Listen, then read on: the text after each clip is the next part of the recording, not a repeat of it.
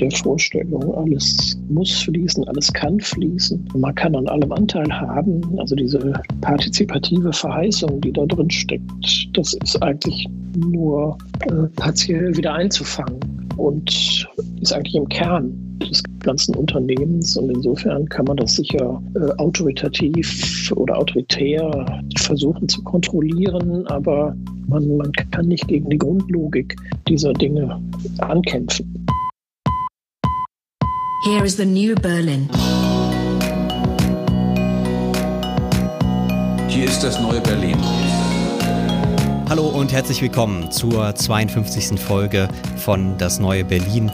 Wir melden uns mal wieder aus dem Homeoffice, ähm, sitzen zu Hause und stützen uns da auf etwas, was uns ganz selbstverständlich erscheint, vielleicht jetzt gar nicht mehr so selbstverständlich, nämlich in dem Fall Infrastrukturen ohne die wäre eigentlich unser modernes Leben überhaupt gar nicht zu denken. Trotzdem sind sie meistens unsichtbar. Wir denken relativ wenig darüber nach, was alles da reinfließt, wie sie überhaupt entstanden sind, was sie für das gesellschaftliche Zusammenleben bedeuten, ob sie vielleicht auch einen Mythos mit sich tragen. Und genau darüber wollen wir heute sprechen. Wir haben Dirk van Laak in der Sendung. Er ist Professor für deutsche und europäische Geschichte des 19. bis 21. Jahrhundert an der Universität Leipzig und beschäftigt sich seit vielen Jahren mit Infrastrukturen aus historischer Perspektive. Hallo, Herr van Laak. Hallo, Herr Wetzel. Sie haben ein wunderschönes Buch geschrieben mit dem auch wunderschönen Titel Alles im Fluss, in dem Sie sich ähm, ähm, ja einem wunderbaren Überblick, auch mit vielen kleinen Geschichten, ähm, die Geschichte der Infrastruktur angeguckt haben. Ich fand es sehr interessant an der Arbeit, dass sie dort ähm, sagen, diese moderne Infrastruktur ist nochmal, hat eine eigene Qualität. Also man kann nicht einfach die römischen Aquädukte, ähm, vielleicht sogar noch viel weiter zurückgehend, ähm, die ersten Bewässerungssysteme einfach so vergleichen mit dem, was in der Neuzeit an Infrastruktur ähm, entstanden ist und was wir heute haben. Ähm, wie machen Sie diese Differenz und habe ich das überhaupt richtig dargestellt? Ja, das hat sie richtig dargestellt, wobei ich nicht in Abrede stellen will, dass man auch über die römischen Einrichtungen als Infrastruktur spricht. Es gibt auch längst viele Bücher darüber, die das überzeugend darlegen. Ähm, ich schlage nur vor, dass äh, es im Verlauf des 18. Jahrhunderts äh, eine neue Qualität bekommt. Das, äh, den Begriff gibt es ja noch nicht. Der taucht erst im späten 19. Jahrhundert auf und wird eigentlich erst in Mode kommt in Mode in den 1950er, 60er Jahren. Ähm, vorher heißt das alles Mögliche. Aber ich würde argumentieren, dass ähm, all das, was es vorher schon gegeben hat, Kanalbauten, Brückenbauten, äh, Turmuhren, Straßen, Wasserversorgung.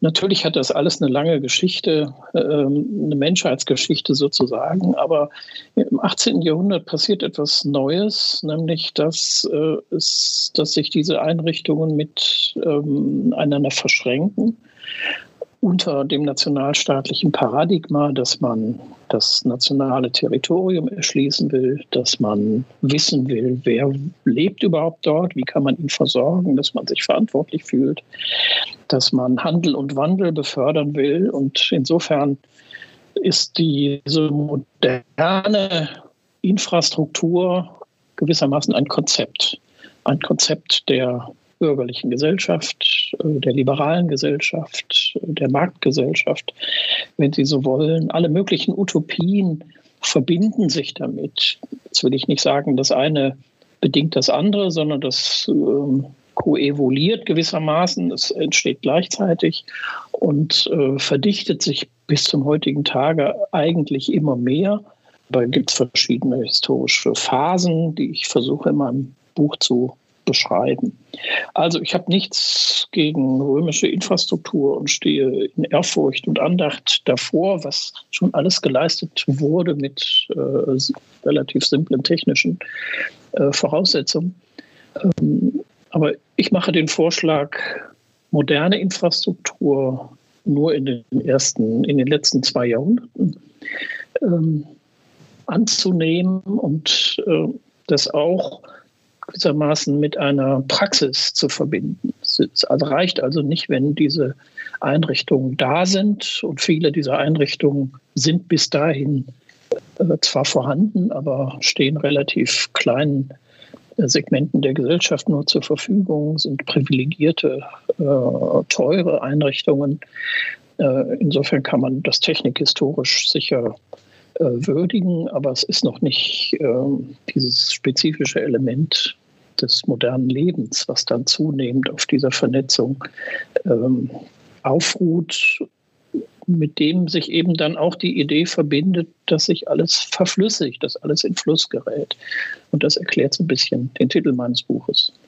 Das heißt, es ist ähm, nicht nur eine, eine, technische Infrastruktur, Sachen, die gebaut werden, sondern es hat auch eine ganz elementare ähm, gesellschaftliche Qualität. Sie benutzen da in dem Buch den äh, sehr schönen Begriff der Fließräume. Also das heißt, ähm, dass diese Infrastrukturen insgesamt also eine Konstellation darstellen, in denen dann ähm, ja Zeit vereinheitlicht wird, Raum vereinheitlicht wird, global auch schnell vereinheitlicht wird. Ähm, und dadurch, Sie haben jetzt gerade schon die verschiedenen Stichworte genannt, Sie haben den Staat genannt, Sie haben auch die Wirtschaft genannt, die bürgerliche Gesellschaft, ähm, die das so, so reinzieht, fast wie so eine Klammer um, um diese verschiedenen Einrichtungen bietet, kann man das so sagen? Naja, die, die, die Vorstellung ist, einer bürgerlichen Gesellschaft beruht darauf, dass, äh, dass man die Freiheit bekommt, mit möglichst vielen Menschen in Kontakt zu treten, dass man mit ihnen kommunizieren kann, dass man mit ihnen Geschäfte machen kann, dass man Informationen bekommt. Und das alles beruht natürlich darauf, dass es eine freie Zugänglichkeit zur, ähm, zu, den, zu den Commons gibt, zu den Ressourcen gibt, dass äh, man auch kommunizieren kann. Und insofern ist ähm, zum Beispiel die große Technologie des 19. Jahrhunderts, die unglaublich viele äh, Ressourcen bindet, die Eisenbahn, äh, ist ein Ausdruck dieses Projekts, einer modernen, industrialisierten, arbeitsteiligen Gesellschaft. Das ist nochmal ein zentrales Stichwort. Die moderne Arbeitsteilung äh, ist ja nicht anders denkbar als auf der Basis äh, von solchen Fließräumen. Es müssen Dinge transportiert werden, herbeigeschafft werden, die Endprodukte müssen äh, auf den Markt gebracht werden. Ähm, die, die, die, die explodierenden Städte müssen versorgt werden. Also ähm, all das, was uns heute in Fleisch und Blut übergegangen ist, entsteht in dieser Zeit ähm, auf einer sehr basalen Art und Weise. Es werden grundsätzliche äh, Entscheidungen dabei auch getroffen, zum Beispiel, wo äh, geht nun eine Eisenbahnverbindung her, wer wird angeschlossen an das neue Netz, wer wird abgehängt. Das sind zum Teil Entscheidungen langer Dauer, die Fahrtabhängigkeiten herstellen. Äh, denn diese Fließräume gehen dann eben an bestimmten Städten, an bestimmten Orten, an bestimmten Landschaften äh, langfristig vorbei. Äh, und das kann man nicht äh, in kurz, kurzen Fristen äh, reparieren. Insofern ist das unglaublich spannend, sich mit diesen für uns heute sehr basal erscheinenden Dingen zu beschäftigen. Da steckt viel an Soziologie, an äh, Politik natürlich auch drin, an wirtschaftlichen Entscheidungen. Es ist eine Standortpolitik damit verbunden, so nennen wir das jedenfalls heute noch. Und Standortpolitik ist immer auch Infrastrukturpolitik. Die äh, Unternehmen gehen dorthin, wo sie die besten Bedingungen äh, vorfinden, auch in infrastruktureller Hinsicht wenn man das historisch konkret macht, kann man da ähm, Akteure ausmachen? Sie haben jetzt schon mit der Standortpolitik natürlich den Staat genannt, ähm, die modernen Nationalstaaten, die sich im 18. Jahrhundert dann auch ähm, ja in einer Macht und einer Größe und ähm, auch in einem Selbstverständnis ähm, etablieren, wie das vorher ähm, nicht denkbar gewesen wäre. war das sozusagen ein politisches Projekt? War das ein wirtschaftliches Projekt? hat sich das einfach so entwickelt? Kann man das historisch irgendwie konkretisieren? Ja, also mir liegt immer sehr daran zu betonen, dass das kein reines Top-Down-Projekt gewesen ist. Auch wenn sich sehr viel Politik damit verknüpft hat, auch sehr viel Steuerungspolitik, viel Herrschaftswissen darin eingeflossen ist, äh, auch natürlich hierarchisches Denken äh, für also Bevorzugungen und Benachteiligungen. Aber mir liegt sehr daran, wenn man sich genau anguckt, einzelne äh, Unternehmungen, jetzt vielleicht nicht unbedingt die Eisenbahn oder die Telegrafie, aber andere Einrichtungen wie die Versorgung mit Gas, mit Elektrizität, mit Wasser, mit Verkehr. Ähm, das sind alles Projekte, die auch lokal äh, anfangen und beginnen und die sehr unterschiedliche Akteure mit sich bringen oder von sehr unterschiedlichen Akteuren angestoßen werden. Und ähm, insofern äh, ist das gewissermaßen ein äh, eine Parole der Zeit, dass man Infrastruktur braucht. Meistens sind die Städte, die Großstädte, die Metropolen hier Pioniere, ähm, weil sie eine bestimmte Vorstellung ihrer eigenen Urbanität haben. Insofern investieren sie viel in Abwasserentsorgungssysteme, in Verkehr, in neue Boulevards wie in Paris oder in London oder in Berlin, in Untergrundbahnen. All das wird dann auch gewissermaßen erwartet. Ähm, es gibt aber auch eben viele potenzielle Nutzer, die fordern das geradezu. Die wollen angeschlossen werden, die wollen modern sein, sie wollen äh, nicht abgehängt werden. Insofern wird Infrastruktur und die Dichte der Infrastruktur nach und nach zu einem Maßstab der Moderne äh, im Verständnis der Leute, die eben in so einem Hotspot leben, wo sie viele Möglichkeiten haben oder eben auf dem Land, wo der nächste Autobahnanschluss 30 Kilometer weg ist oder das Internet äh, lahm ist oder was weiß ich. Das sind ja alles Fragen, die sind noch aktuell bis heute und ähm, haben insofern eine unglaublich lange Vorgeschichte. Ich würde da gerne nochmal nachhaken, was diesen Aspekt betrifft, dass äh, das durchaus auch äh, bottom-up hergestellt wurde, Infrastruktur. Also heutzutage, wenn man Infrastruktur sagt, dann denkt man ja vor allem würde ich sagen, immer an was Öffentliches. Also man hat immer äh, schon die Vorstellung, Infrastruktur, das ist irgendwie was, was äh, eventuell der Staat macht. Sicherlich, es gibt da noch diese ganzen Debatten um Privatisierung und dergleichen. Aber im Grunde ähm, hat man doch schon irgendwie die Vorstellung, dass Infrastruktur nur durch irgendwie ein, eine zentrale Einheit eigentlich ähm, äh, so gestaltet werden kann, dass es für alle ähm, einigermaßen sinnvoll vonstatten geht. Aber Sie beschreiben ja in Ihrem Buch interessanterweise gerade, dass es eben auch äh, durchaus Vorstellungen von Infrastruktur schon von Anfang an gab, dass das eher immer was ja Partikulares, was, was eben teilweise auch Privates oder zumindest eben äh, auf eine bestimmte Region beschränktes äh, gewesen ist. Vielleicht könnten Sie das nochmal ein bisschen entfalten. Da lohnt es sich eben, die längere Geschichte dieser Einrichtungen sich anzuschauen. Heute, da stimme ich Ihnen zu, ist dieser Begriff allgegenwärtig und es wird alles als Infrastruktur gelabelt, von dem man gerne hätte, dass sich irgendeine zentrale Einrichtung darum kümmert, dass sie es funktionsfähig hält, dass sie es ausbaut, dass sie investiert, dass sie modernisiert. Ähm, und insofern ist dieser, dieses Label heute zu einer Art von Erwartungshaltung geworden an zentrale Stellen. Wer das nun ist, ist den meisten Menschen egal, ob das der Staat ist oder eine große Firma. Hauptsache, es steht zuverlässig zur Verfügung und man streitet sich dann höchstens noch über den äh, Geldbetrag, den man sich das kosten lässt. Das ist aber eine relativ junge Erscheinung, würde ich sagen. Äh, dieser Boom der, der Rede über Infrastruktur äh, deutet sich in den 60er Jahren an, ähm, wird dann auf alles Mögliche, äh, auch der sozialen, der kulturellen Infrastruktur ausge, äh, ausgeweitet. Kann man damals auch noch, weil es ist eine relativ wohlhabende Zeit und man kriegt halt jedes Dorf äh, ein Schwimmbad oder äh, eine Bücherei und all das wird dann zur Infrastruktur. Das heißt, ähm, zentrale Stellen halten das bitte für die Lebensqualität der Leute vor. Das ist aber eben nicht immer so gewesen. Und ähm, es heißt auch nicht, dass in der Geschichte der Infrastruktur diese Dinge immer von ähm, zentralen Stellen geplant worden wären, sondern ähm, je nach Land gibt es auch Traditionen, etwa in den USA, der privaten Investition und des äh, privaten Aufbaus von Infrastrukturen, einfach weil es ein tolles Geschäftsmodell war. Die äh, amerikanischen Eisenbahnen haben ja die berühmten äh, Eisenbahnbarone oder Magnaten, die Vanderbilts äh, und so weiter, äh, die Harrimans äh, hervorgebracht. die wurden stinkereich, einfach weil sie ein tolles Geschäftsmodell hatten. Und äh, erst im Laufe oder im, im Laufe des äh, 20. Jahrhunderts sind dann viele dieser Einrichtungen, vor allem der kommunalen Einrichtungen oder der großen äh, Versorgungs- und Verkehrseinrichtungen, der Post, der Telekommunikation, verstaatlicht worden.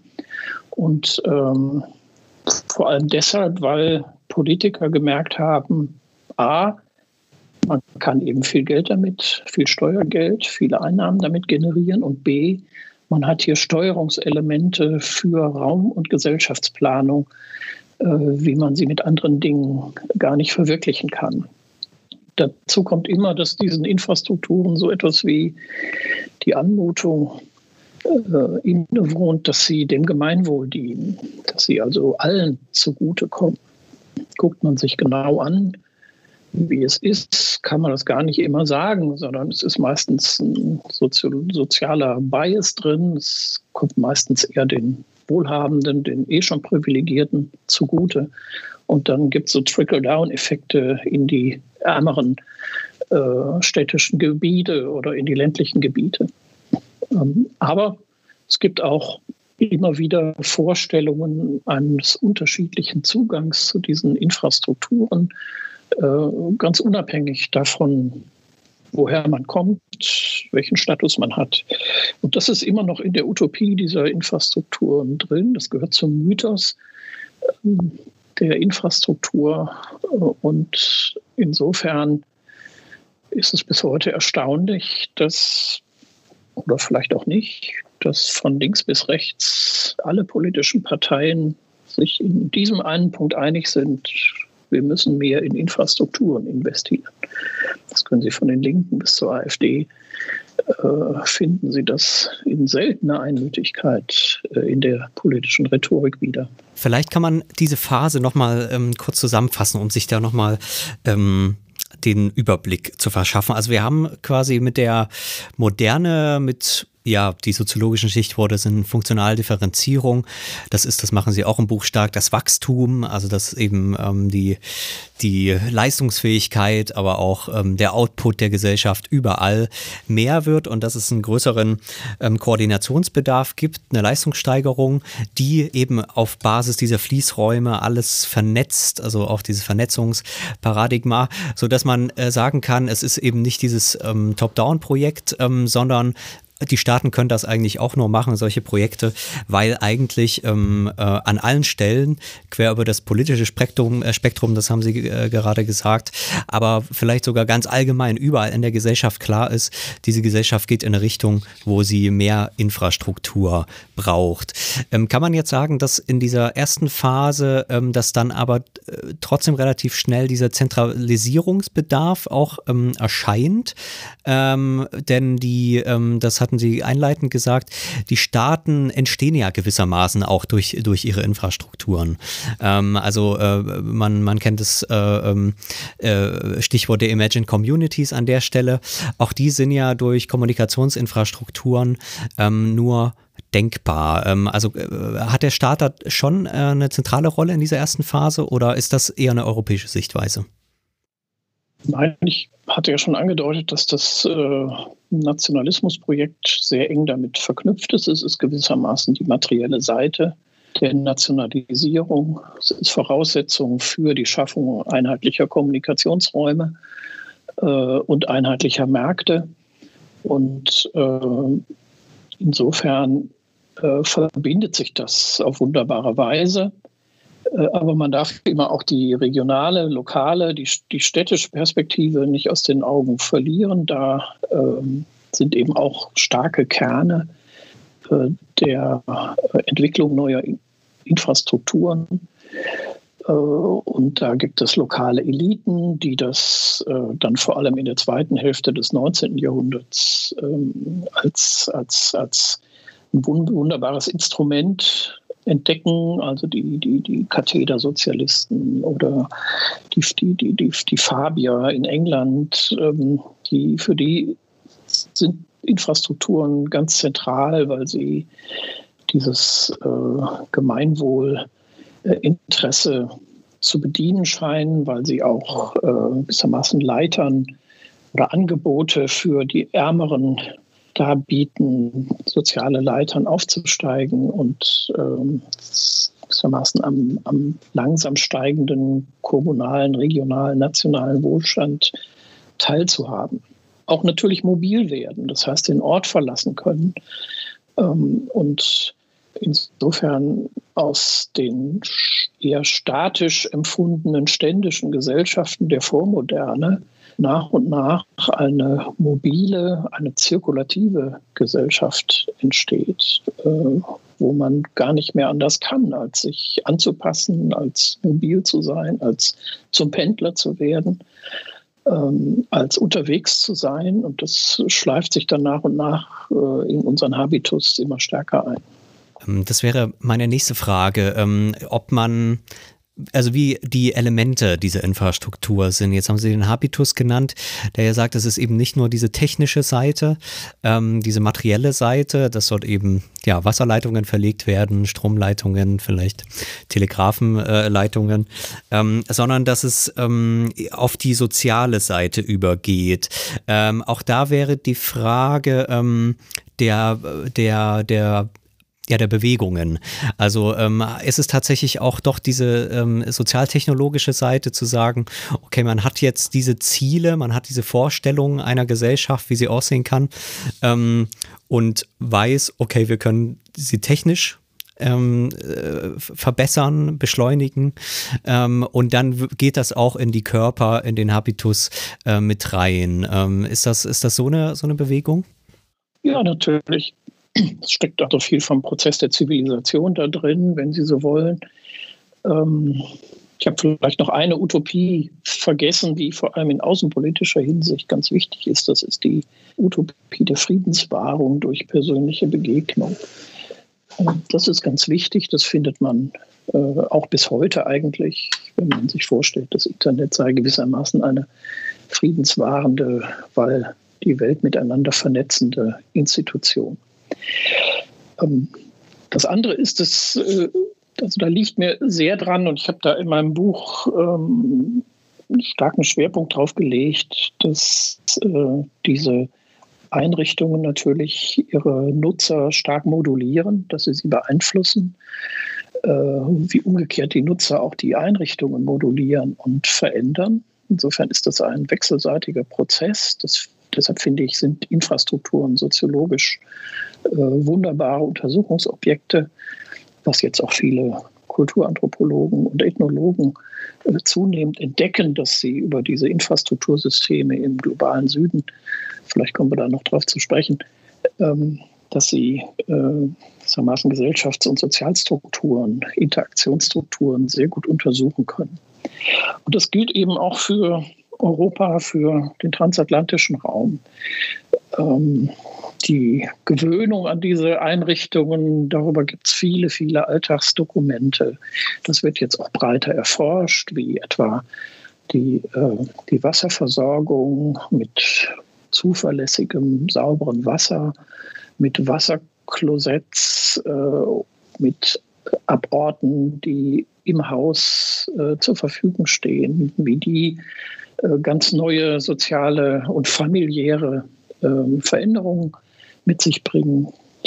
Der ganze Komplex des Stroms äh, ist hier interessant und wird seit langem untersucht, was inwieweit werden eigentlich äh, familiäre Strukturen durch die Stromversorgung verändert, dadurch, dass man abends länger gefahrlos Licht brennen lassen kann, dadurch, dass man kleine äh, Helfer im Haushalt äh, länger arbeiten lassen kann zum kleinen Preis.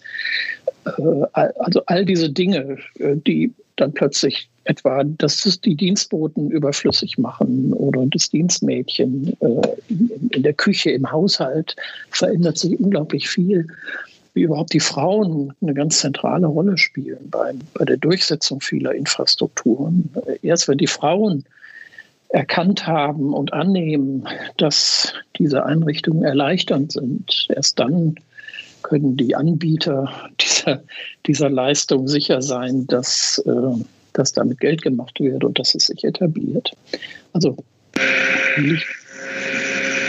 mir liegt immer dran, diese, also beides zu sehen, dass äh, sich beides wechselseitig bedingt und äh, insofern äh, diese Infrastrukturen eben untergründige, zwar oft nicht sichtbare, aber unglaublich einflussreiche und langwierige Strukturen in unsere Gesellschaft eingezogen haben. Ich hätte da nochmal ein Abgrenzungs, ähm, eine Abgrenzungsfrage. Also es ist sicherlich richtig, dass die formative Kraft der materiellen Dingwelt und äh, der technischen Apparate äh, gar nicht überschätzt werden kann. Aber ähm, wir sprechen jetzt speziell von Infrastrukturen. Also kann man überhaupt trennscharf unterscheiden zwischen der allgemeinen äh, technischen Entwicklungen, äh, also auch äh, der technischen Entwicklung von bestimmten Konsumprodukten, die man eben käuflich erwerben muss, äh, und der Infrastrukturentwicklung? Also das wäre jetzt ja schon ein Differenzkriterium, aber also ich frage mich immer, kann man nicht jede, jede technische Einrichtung in, in bestimmter Hinsicht auch immer als Infrastruktur verstehen? Und ähm, ist, ist Infrastrukturgeschichte dann eigentlich immer per se auch ähm, ja, moderne Technikgeschichte? Ja, eine spannende Frage, die man definitorisch sicher so oder so beantworten kann. Also es ist nicht ganz leicht, die, äh, den Übergang zu beschreiben, tatsächlich zwischen diesen Voraussetzungen für den Betrieb von zum Beispiel Endgeräten, mobilen Endgeräten, technischen Endgeräten, Nutzungseinrichtungen aller Art, die man vielleicht schon in den Bereich des alltäglichen Konsums äh, einordnen würde.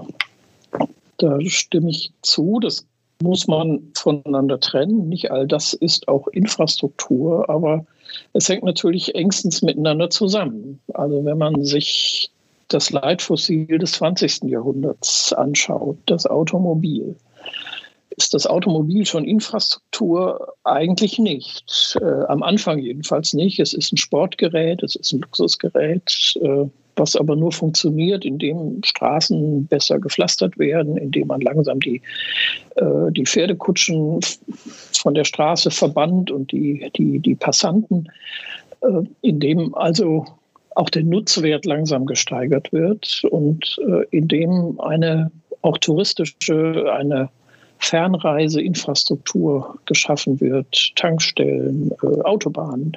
Also all das ist gewissermaßen ein wunderbares Beispiel für eine im Endeffekt zwar individualisiert konsumierte äh, Leistung sich durchsetzt und mit all dem aufgeladen wird, wofür die Moderne steht, äh, Faszinationskraft, Gefahr, äh, Horizonterweiterung, Freizeit, äh, Gestaltung, ähm, also all diese Dinge, die gewissermaßen mit dem Automobilismus als riesengroßen Komplex sich verknüpfen. Die Infrastruktur äh, lagert darunter, ist oft ein bisschen banal. Da müssen halt Brücken gebaut werden ähm, oder äh, Autobahnanschlüsse gelegt werden oder was auch immer. Ähm, also das kann man trennen, das sollte man trennen. Man sollte nicht alles in einen Topf werfen. Das, äh, das sehe ich auch so. Die äh, technische also Geschichte der Technik ist deutlich mehr als nur Infrastrukturgeschichte. Ein weiteres Element, worüber wir noch nicht gesprochen haben, bisher nur unter dem Begriff des Mythos gefasst, ist die Vorstellungswelt, die diese Infrastrukturen ähm, brauchen vielleicht in gewisser Weise. Man braucht natürlich erstmal eine Vorstellung. Ähm, Sie haben zum Beispiel gesagt, dass man plötzlich jetzt durch die kommunikativen Infrastrukturen mit jedem auf der Welt ähm, kommunizieren kann. Das ist ja nicht nur eine technische Tatsache, sondern auch erstmal eben die Vorstellung der Welt als globales Dorf. Ähm, soviel ich weiß, kommt die Wendung ja auch ähm, aus der Jahrhundertwende vom 19. zum 20. Jahrhundert. Ähm, meine Frage würde dahin ziehen, welche Rolle diese, ähm, diese Beschreibungen dessen, vielleicht auch Verklärungen, ähm, das heißt, alle, alle künstlerischen und, und kulturellen ähm, Vorstellungen, ähm, die sich um diese Strukturen, äh, Infrastrukturen ranken, ähm, welche Rolle die spielen. Und damit verbunden, Sie hatten eingangs gesagt, dass man am Anfang noch gar nicht von Infrastrukturen spricht. Ähm, was sind davor am Anfang so die, die, die Semantiken, in denen man ähm, versucht, ähm, ja, diese Infrastrukturen zu fassen? Es gibt äh, im 19. Jahrhundert vor allem den Begriff der öffentlichen Arbeiten. Das äh, geht so ein bisschen auf die, die, die, die lateinischen, äh, auf, lateinische Übersetzung aus dem Lateinischen zurück. Ähm, findet man auch in anderen Sprachen, Public Works etwa.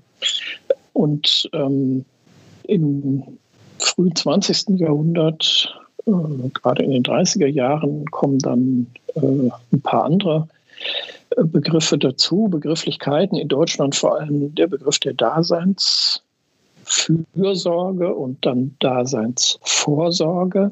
Der, da sind dann schon viele politische Konnotationen drin, einer gewissermaßen gemeinschaftlich strukturierten äh, Volksgemeinschaft.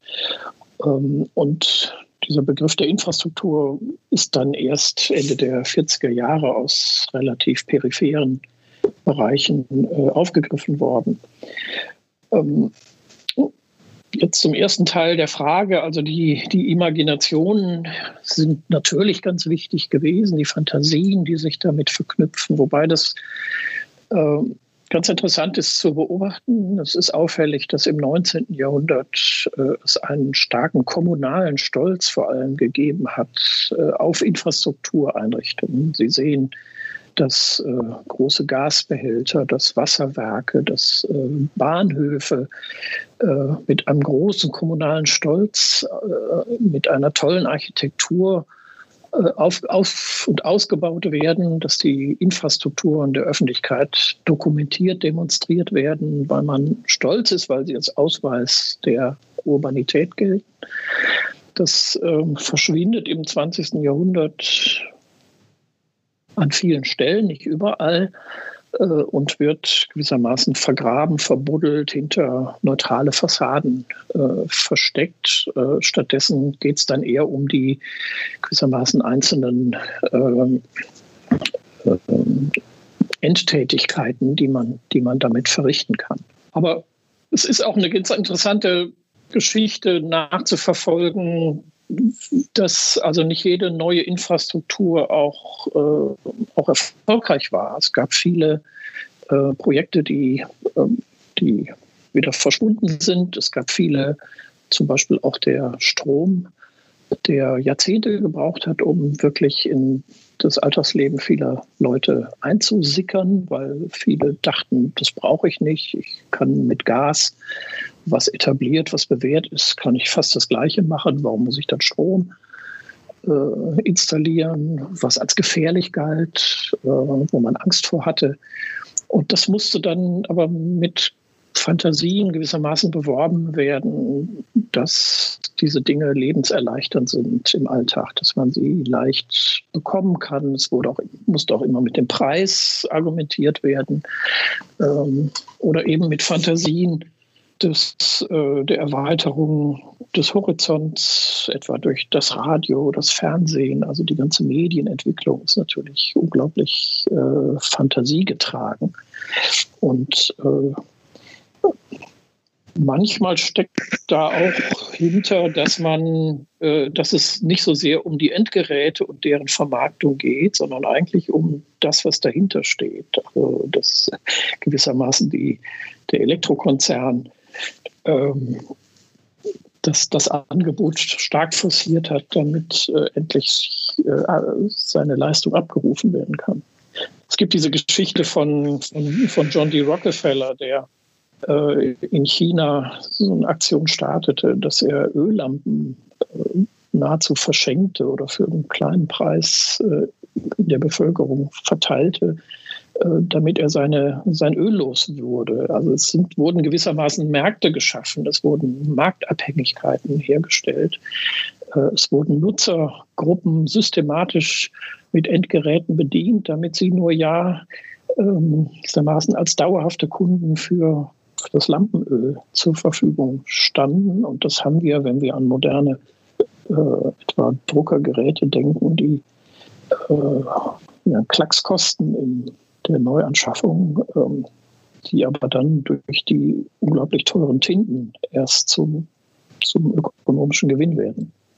Da kommt ja auch noch mal das Moment der Fahrtabhängigkeit auf, dass quasi die moderne Infrastrukturentwicklungen dadurch auch einen äh, gewissen Grad an Kontingenz hat, dass sich halt an bestimmten Wegzweigungen bestimmte Technologien durchsetzen. Also wenn man zum Beispiel äh, denkt, äh, daran denkt, ob sich Benzin oder Wasserstoff durchsetzt oder daran, dass äh, ich glaube auch Autokonzerne in den USA teilweise äh, Straßenbahninfrastrukturen auf gekauft haben und dann äh, abgeschafft haben. Also dass sozusagen bestimmte Wege wie eben die, die Einführung des Autos auch durchaus anders hätten ähm, äh, gehen können, auch wenn bestimmte Katastroph Katastrophen nicht passiert wären, wie zum Beispiel ähm, berühmte Zeppelin-Abstürze oder so, dass so, solche bestimmten einschneidenden Momente und natürlich auch äh, kommerzielle Interessen ähm, dann dazu geführt haben, dass wir eben jetzt in, zum Beispiel in einer Autowelt leben oder in einer Benzinwelt leben oder in äh, eben ganz bestimmten äh, technischen Varianten, die aber durchaus auch hätten anders sein können und die auch durchaus technisch anders möglich wären, nicht wahr? Das würde ich bestätigen. Das ist auch die Erkenntnis der jüngeren Technikgeschichte dass sie zeigt, äh, es setzt sich eben nicht, wie man früher mal angenommen hat oder wie der Fortschrittsglaube gerne annimmt, äh, nicht langfristig immer das beste technische Angebot durch oder das ökonomischste, sondern es ist kontingent. Es ist sehr situationsabhängig. Es gibt starke Verdrängungswettkämpfe. Äh, auch im Bereich des Infrastrukturangebots. Ich hatte ja auf Gas und Elektrizität hingewiesen. Und ähm, zu, also was sich dann am Ende durchsetzt, das ist manchmal Augenblickskonstellationen geschuldet, hat dann aber unter Umständen sehr weitreichende Konsequenzen. Aber auch nur dann, und das würde ich eben auch dazu sagen, wenn tatsächlich die Nutzer mitziehen, wenn sie dieses Angebot annehmen, wenn sie tatsächlich sich davon abhängig machen lassen, weil sie darin einen Sinn erkennen. Also auch da darf man nie zu stark top-down denken. Ähm, wir bekommen diese Sachen alle nicht aufgenötigt, sondern wir wollen sie haben.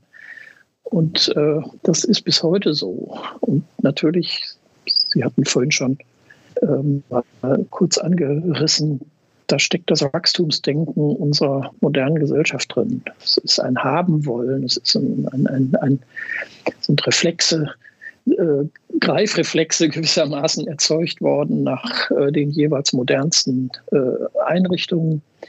Äh, und es ist ganz interessant zu beobachten, dass es eigentlich heute kaum noch jemanden gibt oder eine äh, gesellschaftliche Gruppe existiert, die behaupten würde, sie käme ganz ohne Infrastruktur aus und die in einen gewissermaßen vormodernen Naturzustand zurück möchte. Das gibt es fast überhaupt nicht, von einigen religiösen äh, Splittergruppen mal abgesehen. Würde gerne nochmal nachfragen zu den ja, zu den Bildern, zu der kulturellen, ähm, auch künstlerischen Beschäftigung ähm, damit. Ich habe äh, vor einigen Jahren äh, den sehr schönen Roman von Octave Mirbeau äh, gelesen. Ähm, äh, 628 E8 heißt der. Äh, so ein ganz äh, fast experimenteller Roman, in dem er seine Autoreise äh, beschreibt, die er 1907 ähm, da macht. Natürlich damals ein äh, wahnsinniges Abenteuer, weil, Sie haben es vorhin schon gesagt, es zu dem Zeitpunkt noch keine richtigen Straßen gibt. Die Autos natürlich unheimlich anfällig sind er beschreibt dann, wie sein Fahrer da letzten Endes jeden Tag dieses Auto da reparieren muss. Ähm, äh, trotzdem ist er da wohl mehrere hundert Kilometer da durch Deutschland gefahren, durch Frankreich, durch Belgien, die Niederlande. Ähm, was dort interessant war, und ähm, das ist meine Frage, ähm, dass er auch so wunderbare Stellen hat, wo er beschreibt, wie er dort ähm, durch die Dörfer fährt mit dem Auto, ähm, äh, die Hunde, die, die äh, Hühner alle unter dem, unter dem Auto landen und dort jämmerlich sterben sterben müssen und er aber ähm, damit äh, gut leben kann, denn damit verstehen die Leute jetzt endlich, dass der Fortschritt, nämlich das Automobil, die Geschwindigkeit ähm, äh, dort Einzug gehalten hat und wenn dort eben nicht die, äh, ja, die Hühner und ab und zu auch mal ein kleines Kind ähm, dort unter den Rädern landen, dann verstehen die Leute das nicht. Damit hat er eben wunderbar dort geschrieben, so eine natürlich satirische, aber auch sehr bitterböse Kritik dieses Fortschrittsdenkens. Äh, und wenn man so zurückdenkt, man kennt auch zum Teil so Karikaturen aus dem 19. Jahrhundert, wo auch diese Beschleunigung und diese Sinnlosigkeit ähm, dieser Beschleunigung, ähm, äh, auch äh, diese, ja, dieses Unendliche äh, daran moralisch äh, kritisch thematisiert wird. Ähm, welche Rolle spielen da diese Form von kritischen ähm, Behandlungen? Ähm, gehören die von Anfang an dazu und, und welche äh, Rolle spielen die dann für die Entwicklung auch dieser Infrastrukturen?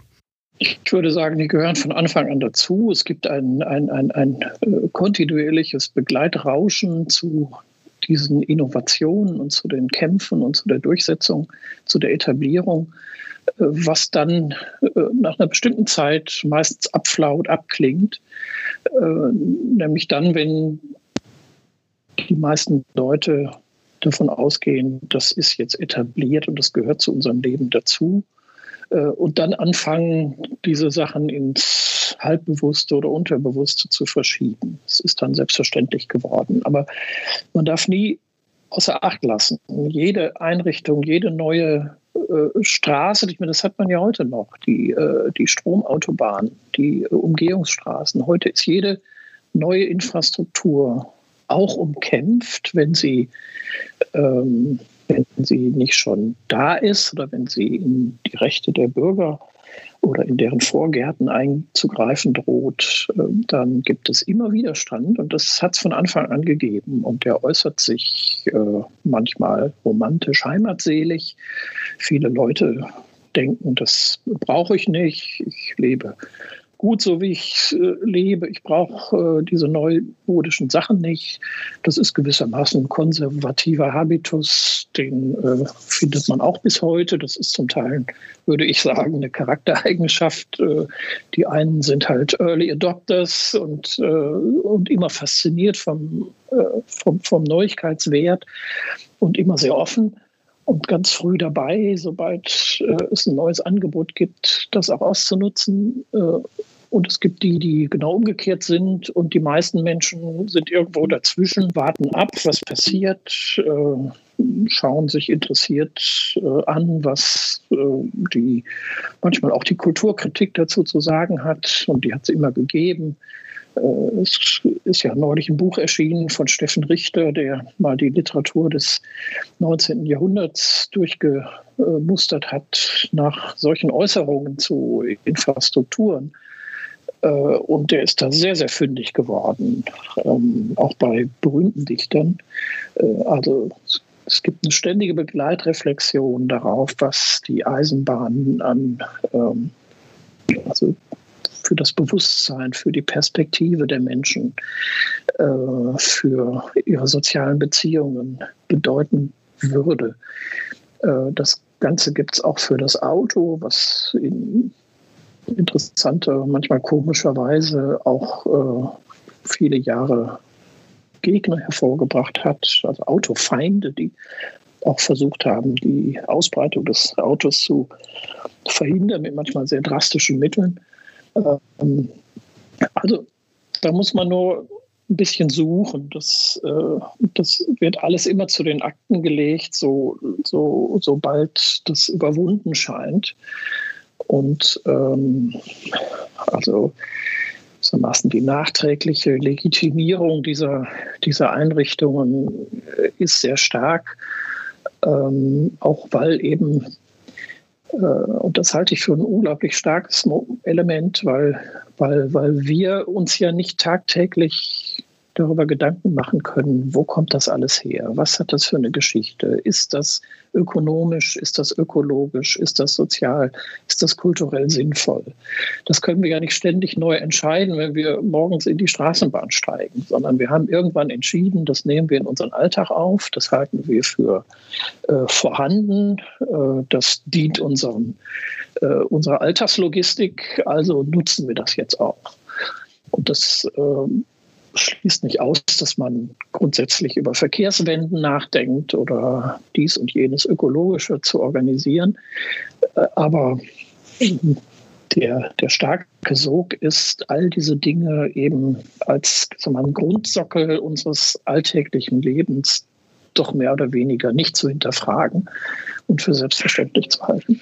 Was ja dann auch wiederum die äh, Kulturkritik gar nicht so richtig widerlegt. Irgendwie scheint es eher so zu sein, dass, dass es eben eingepreist wird, aber im Grunde ist die Infrastruktur eigentlich immer auf eine bestimmte Art und Weise monströs. Sie haben ja da auch in Ihrem Buch äh, das Beispiel vom Flugzeug, also diese Ungeheuerlichkeit, äh, sich fliegend in so einer kleinen Metallbüchse durch die Welt zu bewegen und am Anfang auch noch, wo es keinen Druckausgleich gab und äh, man eine Jacke tragen musste und eine Fliegerbrille, äh, solche Ungeheuerlichkeiten, die die Infrastruktur von uns abverlangt, auch, was weiß ich, die tausenden äh, Verkehrstoten, die jedes Jahr äh, auf deutschen Straßen nur äh, zustande kommen. Ich glaube, es sind äh, in, in, einer Millionenhöhe weltweit im Straßenverkehr.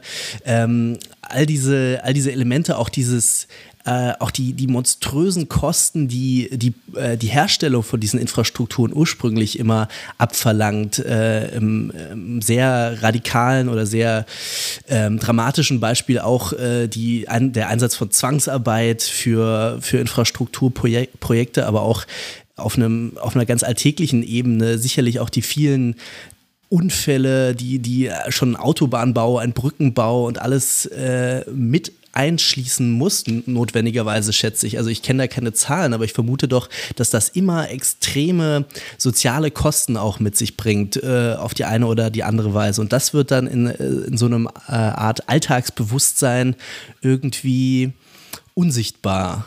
Naja, das finde ich eben auch erstaunlich. Ich meine, das Erstaunliche an unserem täglichen Straßenverkehr sind eigentlich nicht die Toten. Es gibt jetzt, glaube ich, 3000 etwa im Jahr in Deutschland. Das ist äh, unglaublich viel weniger schon als äh, um 1970, als es, glaube ich, 22.000 pro Jahr waren. Ähm, also da sieht man gewisse Fortschritte. Die, die Sicherheitstechnik äh, macht Fortschritte. Aber wir selbst machen auch Fortschritte, indem wir also von der Wiege bis zur Bahre ständig eingeübt werden in die Nutzung dieser Einrichtungen. Die Verkehrserziehung begleitet uns eigentlich ein Leben lang. Es ist eine Daueraufgabe und es ist wirklich geradezu erstaunlich, äh, wie gut das gelingt, ähm, dass wir ein Raumgefühl entwickeln, dass wir akustisch äh, uns orientieren, dass wir sowas wie einen siebten Sinn entwickeln. Mit, mit dem wir, oder auch eine, eine Netiquette oder dass wir wissen, wann man anzurufen hat, äh, wie man zu sprechen hat. Äh, also all das sind ungeheure Sozialisationsleistungen, ähm, die gar nicht mal unbedingt in der Schule vollbracht werden, sondern im familiären Alltag äh, oder sonst wo, die man häufig auch selbst sich aneignet, einfach um diese Dinge ähm, ja, reibungslos nutzen zu können und um ein Teil sein zu können der Community, die eben äh, auf diesen Angeboten inzwischen surft. Möglichst schnell, möglichst reibungslos, möglichst äh, mit möglichst smoothen Anschlüssen. Ähm, das äh, ist gewissermaßen unser Habitus geworden, ähm, der uns natürlich auch in Stress versetzt. Das äh, würde ich auch noch mal betonen wollen dass, äh, dass natürlich eine solche Art des Lebens, all das routiniert zu nutzen, natürlich auch mit sich bringt, dass man unter Stress leidet, dass man Zivilisationskrankheiten sozusagen ähm, akquiriert und ähm, dass man auch nicht mehr runterkommt, nicht mehr, äh, nicht mehr abschaltet. Äh, also all das, was wir jetzt äh, in dieser, um das doch mal aufzurufen, in der Corona-Krise äh, zum Teil auch schätzen lernen, dass es mal nicht so hochtourig dreht wie, wie sonst. Ich würde gerne nochmal auf diese historische Periodisierung zurück. Ähm, wir waren noch im 19. Jahrhundert ähm, und dieses 19. Jahrhundert würde ich gerne nochmal abschließen mit einer Frage nach der Kolonialgeschichte der Infrastrukturen. Ähm, in dem Kapitel, äh, was Sie dazu im Buch haben, ähm, beschreiben Sie da dieses wunderbare, ähm, irgendwie aber auch wunderbar schreckliche Gemälde von John Gust, ähm, äh, ein deutscher Einwanderer interessanterweise. American Progress heißt das. Das sieht man ja diese Fortschrittsgötter Göttin, die da sozusagen aus dem Licht, ähm, äh, den da diese Zivilisation mit Strommasten, ähm, mit Telefonkabeln, äh, mit der äh, mit der Eisenbahn natürlich ähm, in die dunkle Seite ähm, des äh, Bildes, was man sich unbedingt mal anschauen sollte, bringt. Und diese dunkle Seite des Bildes sind natürlich die Bisons, das sind die Ureinwohner Amerikas, ähm, das ist auch die Natur. Man sieht ja so einen kleinen Bär, der da auch verdrängt wird durch eben, ja, durch die Infrastruktur äh, in letzter Konsequenz. Ähm, welche Bedeutung hat da diese ähm, ja, diese rassistische, kolonialistische äh, Konnotation, die da auch dieses Fortschritts, äh, Fortschrittsideologie an der Infrastruktur bildet. Ja, das ist unbedingt zentral, weil Infrastrukturen eben als Voraussetzung für Entwicklungsfähigkeit galten und als gewissermaßen vornehmste kulturelle Leistung des Westens. Und das, auch das finde ich sehr erstaunlich, wie sich das im Grunde bis heute hält. Der ganze Entwicklungshilfe-Diskurs ist bis heute stark von den Infrastrukturen her gedacht. Das heißt, man stellt sich immer vor, man muss in die rückständigen, unterentwickelten Gesellschaften zunächst mal Wasser versorgen, zunächst mal Straßen, Strom äh, und all diese Vorbedingungen einer modernen arbeitsteiligen Wirtschaft installieren und alles andere ergibt sich dann schon von selbst. Ich habe das in einem früheren Buch an Beispiel der, des Eisenbahnbaus in Afrika in den deutschen Kolonien untersucht, ähm, welche Diskurse, welche Vorstellungen da herrschten. Und die sind eigentlich alle äh, ähnlich und gehen von dieser natürlich rassisch stark aufgeladenen Vorstellung aus, wir, der Westen, die Spitze der Zivilisation, wir bringen jetzt den rückständigen, zurückgebliebenen, teilweise auch gar nicht entwickelbaren äh, Völkern äh, das, was uns nach oben gebracht hat und äh, und, und, und, und gönnen ihnen das gewissermaßen, äh, also geben unsere Geheimnisse weiter. Äh, und dann müssen, müssen diese Völker da selbst was draus machen und müssen, äh, müssen eben Handel und Wandel, eine Gesellschaftsentwicklung, aber auch all die kulturellen Werte, die daran hängen, äh, eben selbst entwickeln. Sie müssen sich bilden, sie müssen Schulen bauen, sie müssen für Gesundheitsversorgung sorgen.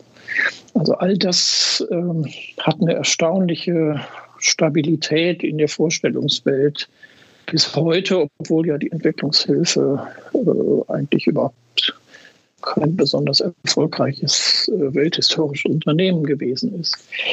Ähm, also, so würde ich sagen, ähm, steckt natürlich immer auch ein hierarchisches Denken da drin. Es steckt ein äh, Denken darin, was den westlichen äh, Entwicklungspfad, das Wachstumsdenken, das Fortschrittsdenken äh, die autosuggestive Vorstellung von Zivilisiertheit äh, mit sich schleppt. Das ist gewissermaßen in diesen Einrichtungen, die man dann nach Afrika, nach Asien, nach Lateinamerika exportiert, drin. Ich habe da mal den von Birte Förster geprägten Begriff des Machtspeichers äh, benutzt, finde ich sehr überzeugend. Äh, also diese Einrichtungen speichern gewissermaßen diese ganze, diesen ganzen kulturellen Codes in sich und äh, werden dann transportiert, äh, transferiert in Gebiete, die eigentlich gar, die, die eigentlich ganz anders ticken, die ganz andere kulturelle Voraussetzungen haben äh, und die dann in der Erfahrung der meisten Kolonialisten zunächst und dann Entwicklungshelfer äh, auch erstaunlicherweise nicht funktionieren. Ähm, oder anders angeeignet werden, äh, als man sich das vorstellt, nämlich in einer lokalen Variante und nicht in der westlichen Variante. Also das sind interessante äh, Lernprozesse und auch Frustrationen wechselseitiger Art, die sich mit diesen Infrastrukturen, den imperialen Infrastrukturen verknüpfen. Jetzt hatte ich schon angekündigt, nochmal auf diese historische Verlaufsperspektive ähm, zu kommen. Wir haben jetzt ähm, tatsächlich ähm, viel über das 19. Jahrhundert, über den Beginn, über die Vorstellungen äh, gesprochen, äh, immer mal auch natürlich ähm, ja, im Blick auf heute. Ähm, jetzt machen Sie das ja im Buch auch chronologisch und ähm, ja, beschreiben da verschiedene Phasen. wie kann man die Entwicklung vom 19. ins 20. Jahrhundert beschreiben? Was ändert sich da? Also es finden Verdichtungen und Verknüpfungen statt, zunächst mal auf einer beschreibenden äh, Ebene. Das heißt, die Eisenbahnnetze werden immer äh, umfassender und sie wuchern gewissermaßen zusammen, wie überhaupt äh, das auf vielen Ebenen passiert, dass diese Systeme, die lokal entstehen, dann äh, regional werden und äh, dann auf andere Systeme stoßen und äh, dann müssen sie miteinander synchronisiert werden. Äh, das ist dann vor allem eine technische und eine verwaltungstechnische Aufgabe. Ähm, und später müssen sie dann, wenn sie über die nationalen Grenzen hinaus wuchern, auch eben international synchronisiert werden.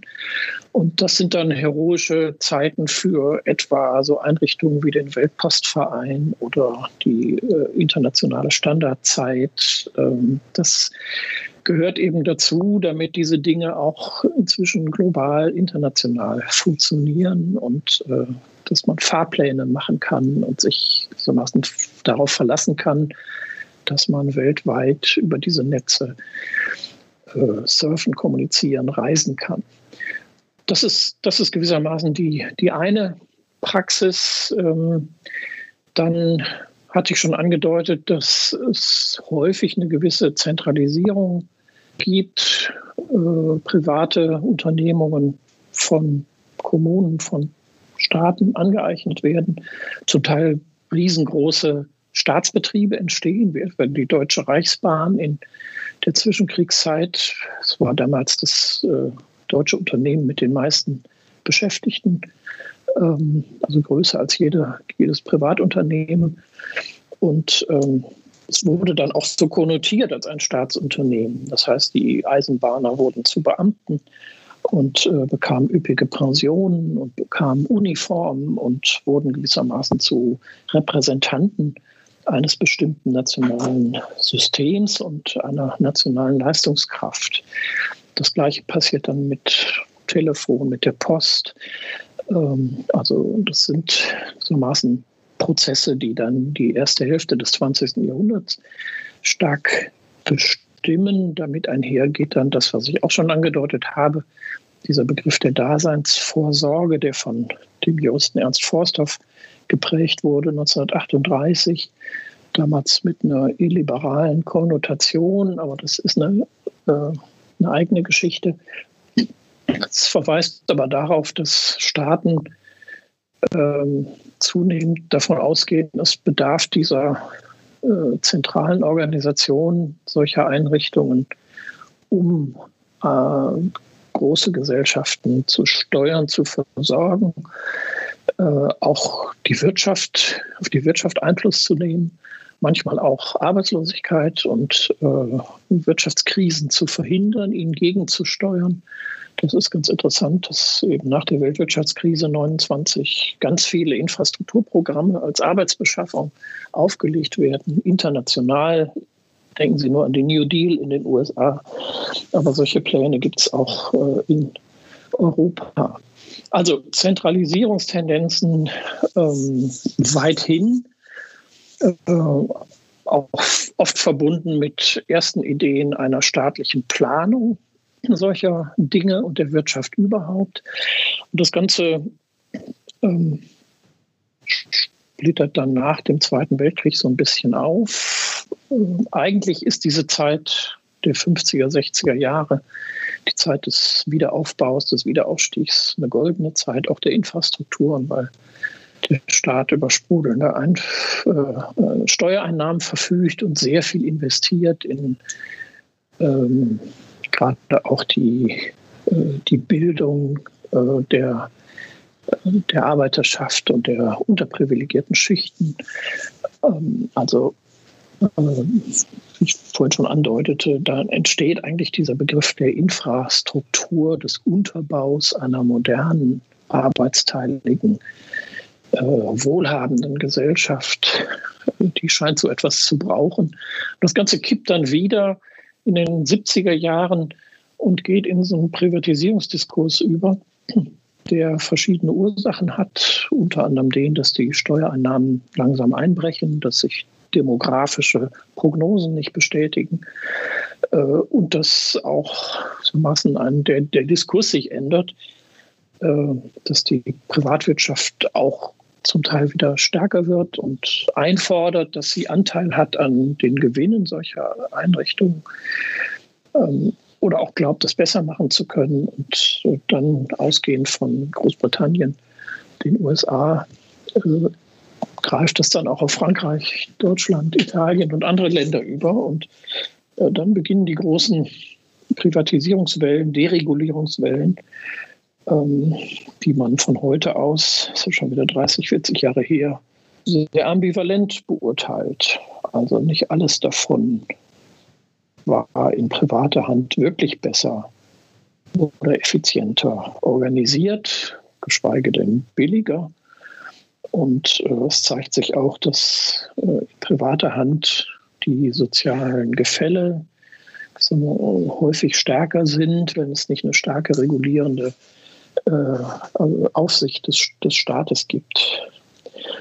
Das sind dann interessante Diskussionen, die jetzt in den Wirtschaftswissenschaften und der politischen Theorie bis heute geführt werden. Und äh, auch zu neuen interessanten Konstellationen wie dieser Public-Private Partnership geführt haben oder Leasing-Modelle. Das äh, gab ja mal eine Zeit, wo die Stadtwerke, die kommunalen Stadtwerke zum Teil an Amerikaner verkauft wurden, um sie dann von denen wieder zurück zu leasen. Äh, also wie das funktioniert, da bin ich nicht ökonom genug, das zu verstehen. Äh, es hat auch, glaube ich, nicht funktioniert, aber es ähm, äh, ist eine ganz interessante organisatorische Frage, politorganisatorisch, ökonomische Frage, die da eingewoben ist. Sie haben sich ja da als Historiker auch äh, historikergemäß zurückgehalten, so ein bisschen mit der politischen Wertung. Äh, trotzdem ist es ja irgendwie immer noch die zentrale politische Frage eigentlich, wie diese ja auch irgendwie Gemeingüter verwaltet werden sollen, wie sie tatsächlich ähm, am besten organisiert werden können. Und ich fand es ganz interessant, wie Sie darauf hinweisen, ja, es ist schon so, es gibt diese Extrembeispiele, ähm, zum Beispiel der britischen ähm, Eisenbahnprivatisierung, die ganz katastrophal gewesen ist. Ähm, das Beispiel mit diesem äh, afrikanischen Ort, wo die äh, Wasserversorgung privatisiert wurde und dann äh, ein Viertel der, der Realeinkommen äh, gefressen hat. Äh, aber äh, sie tendieren ja doch dazu, jetzt nicht eine reine äh, Niedergangsgeschichte oder eine zutiefst kritische Geschichte dieser Infrastrukturprivatisierungsphase zu schreiben, wie es ja doch für, ja, je nachdem, wo man politisch steht, also äh, inzwischen für viele Interpre äh, Interpreten ja schon irgendwie äh, die grundlegende Tendenz ist. Also seit den 70er Jahren ging eigentlich alles politisch den Bach herunter und im Grunde ähm, äh, wurden dort äh, die großen öffentlichen Güter verschleudert äh, und äh, dienten dann irgendwelchen Privat- und Partikularinteressen.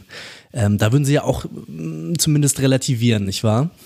Also ich verstehe zu wenig von Volkswirtschaft, Makroökonomie.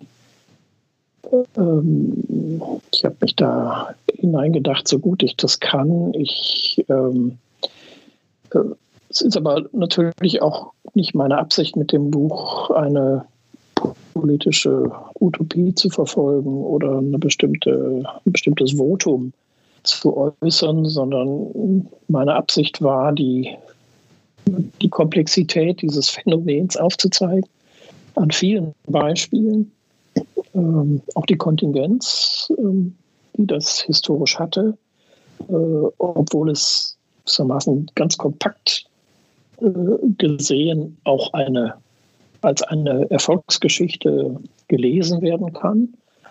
Davor würde ich natürlich warnen, aber es, äh, dass sich Infrastruktur immer stärker vermehrt hat und auch zu unserem alltäglichen Wohlbefinden und Wohlstand beigetragen hat, das kann man irgendwie nicht wegdiskutieren und will ich auch nicht. Ich bin auch kein technikskeptischer Skeptiker oder Fortschrittsskeptiker. Äh, Im Gegenteil, ich bin eigentlich äh, auch immer gern dabei, wenn es technische Neuerungen gibt. Da bin ich neugierig und äh, experimentiere gern. Also ich habe auch keine, keine, ich habe aber auch keine politisch-ökonomische Agenda, die ich jetzt mit meinem Buch verbinde.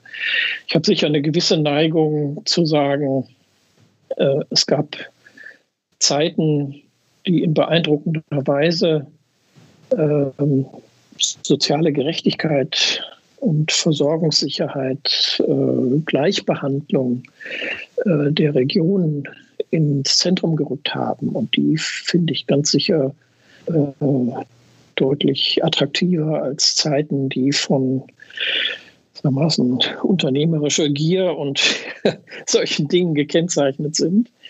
Und ähm, von, weiß ich nicht, der äh, Shareholder Economy moderner Großeinrichtungen. Insofern bin ich auch nicht, nicht böse, dass die Privatisierung der Deutschen Bundesbahn nur halb geklappt hat. Ähm, und wäre noch froher, wenn sie wieder mit der Pünktlichkeit des alten Staatsbetriebes durch die Gegend fahren könnte. Äh, das ist alles ganz klar. Aber ich ähm, bin sehr vorsichtig, was, äh, was Wertungen anbelangt. Das stimmt auch. Ähm, das kann man als Schwäche interpretieren. Ich habe auch schon einige Rezensionen meines Buches gelesen, wo das eingefordert wurde oder beklagt wurde, dass ich keine Generalperspektive, keine zentrale These äh, entwickle. Finde aber auch, ähm, es ist nicht unbedingt meine Aufgabe als Historiker, aber ähm, manchmal sehe ich es selbst auch als, äh, als eine Schwäche. Das stimmt. Sie haben äh, bei der Frühphase von den heroischen Tagen äh, von internationalen Organisationen dort gesprochen. Der Weltpostverein ist da sehr bekannt. Ähm, an der Stelle interessiert mich, wie man das Verhältnis beschreiben kann von solchen internationalen Playern, die äh, man äh, im heutigen Diskurs ähm, verortet man die ja eher so zum Ende des 20. Jahrhunderts. Ähm, meistens sieht man dann, dass sie eben natürlich die Globalisierung und auch äh, sozusagen die institutionelle Globalisierung durch solche Organisationen eher am Anfang des 20. Jahrhunderts ähm, schon beginnt. Äh, trotzdem äh, haben wir dann die Nationalstaaten, die wiederum äh, eigentlich sehr nationalstaatlich ihre Infrastrukturen denken. Und wir kennen die Geschichten von, äh, von Maßeinheitssystemen, von Spurweiten, ähm, die dann eben doch äh, nicht internationalisiert werden konnten. Oder wir hatten vorhin das Stichwort der Pfadabhängigkeit, irgendwann sich so weit auseinander entwickelt haben, dass es zu teuer ist, sie zu vereinheitlichen. Ähm, deswegen die Frage, ähm, hat man ist das ein Konflikt, der sich durch das 20. Jahrhundert ähm, durchzieht zwischen diesen äh, nationalistischen Projekten, vielleicht sogar die nationalistischen Projekte auch wiederum im Konflikt mit den lokalen? Ähm, auch da ist natürlich ein Spannungsfeld oder in dem Fall jetzt, äh, wie man das in der Bundesrepublik hat, ähm, mit, den, mit den Ländern. Oder hat man doch so eine Entwicklung, dass es eher doch äh, eine Standardisierungsentwicklung ist und dieser ähm, ja sich gewissermaßen abschottende starke Nationalismus, der, äh, Sie haben das Beispiel der, der, der Reichsbahn da genannt, ähm, der dann doch so ein bisschen an Attraktivität verliert und äh, äh dann weniger wichtig wird und doch eben diese Internationalisierung ähm, äh, wichtiger wird. Also wie ist, äh, wie, wie verhalten sich diese Ebenen in der Entwicklung? Naja, ich finde eben, das ist ganz schwer, da ganz klare Trendaussagen zu machen, sondern das ist immer spannungsreich, von Anfang an gewesen. Und äh, das, was dann materiell am Ende rauskommt, ist dann immer ein Kompromiss zwischen Augenblickskonstellationen und äh, Interessen, die zu dem Zeitpunkt die Macht haben, sich durchzusetzen. Und es gibt immer die Spannung zwischen den verschiedenen äh, Ebenen, räumlichen Ebenen, Zuständigkeitsebenen, äh, den ökonomischen Interessen, den sozialen Interessen, den politischen Interessen. Die sind immer da und äh, kann man äh, auseinandernehmen. Deshalb gibt es im Bereich der Infrastrukturgeschichte so viele äh, exemplarische Case Studies, die sich angucken, einzelne Talsperren etwa, die in einem unglaublich komplexen internationalen Feld zustande kommen und alle möglichen Akteure äh, an sich binden. Ich würde aber, was diese äh, Internationalisierer anbelangt, äh, doch stark dafür plädieren, dass wir bislang dazu geneigt haben, deren Bedeutung stark zu unterschätzen. Es gibt so etwas wie äh, einen technokratischen Internationalismus. Das ist ein Begriff eines niederländischen Historikers Johann Schratt, der, äh, dem ich viel zu verdanken habe, äh, der tolle Sachen macht und äh, der eben auch darauf hingewiesen hat, dass im Grunde seit dem späten 18. Jahrhundert äh, und durchs ganze 19. Jahrhundert hindurch es immer ähm, Experten gegeben hat, die häufig Techniker waren oder technisches Verständnis hatten oder ein Verwaltungsverständnis hatten, für die war diese äh, zersplitterte, atomisierte Landschaft der Infrastrukturen der, der reine Horror weil das kein einheitliches Verwaltungsbild gab, weil man nicht damit rechnen konnte, äh, weil man ständig Reibungsverluste hatte, äh, wenn man Spurweiten äh, harmonisieren musste oder wenn man neue, äh, ähm, neue äh, Elektrospannungen installieren musste, wenn das alles nicht miteinander harmonisierte. Und ich habe mich viel mit dieser Geisteshaltung der Technokratie beschäftigt und würde immer dafür plädieren, äh, dass wir die ernster nehmen müssen, weil ich jetzt nicht diese Schwundstufe der Technokratie-Debatte der 70er Jahre meine, ähm, wo gewissermaßen die, die, das, die, die unpolitischen Verwalter gemeint sind, sondern, sondern das sind Leute, die haben tatsächlich ein eigenes Weltbild. Und das ist ein Weltbild, was sich durch technische Kriterien der Effizienz, der Kompatibilität, der Anschlüsse, äh, der Passgenauigkeit strukturiert. Und die haben unendlich viel geleistet, schon im 19. Jahrhundert, um diese Dinge eben miteinander in einen Bezug zu setzen, damit überhaupt erst die großen Netze entstehen können, die Netzwerke.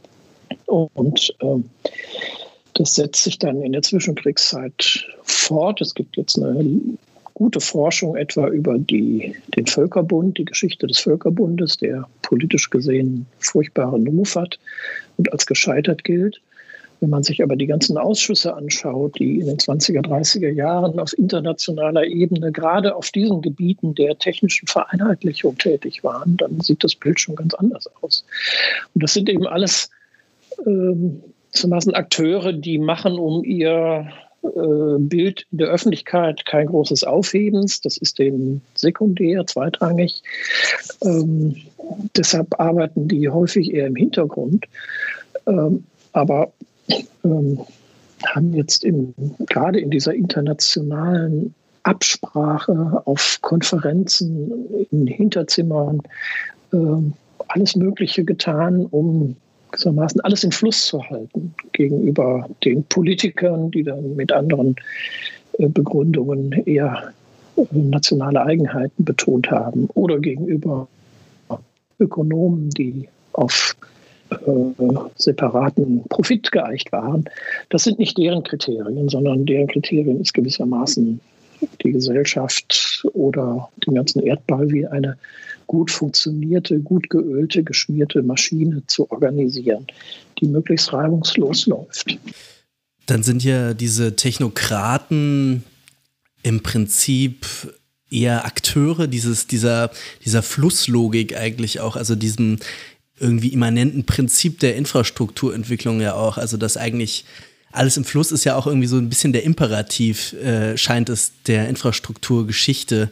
Und dann scheint es ja so zu sein, dass ganz paradoxerweise, nachdem der Nationalstaat zunächst im 19. Jahrhundert der Treiber dieser Internationalisierung oder Influssbringung oder eben, eben der Infrastrukturentwicklung gewesen ist, dann irgendwann äh, in Zeit, im Zeitalter der Globalisierung eigentlich auch in handfesten Widerspruch zur ja, immer weiteren Vernetzung der Welt kommt. Ist das so richtig beschrieben? Ja, das würde ich unbedingt so sagen.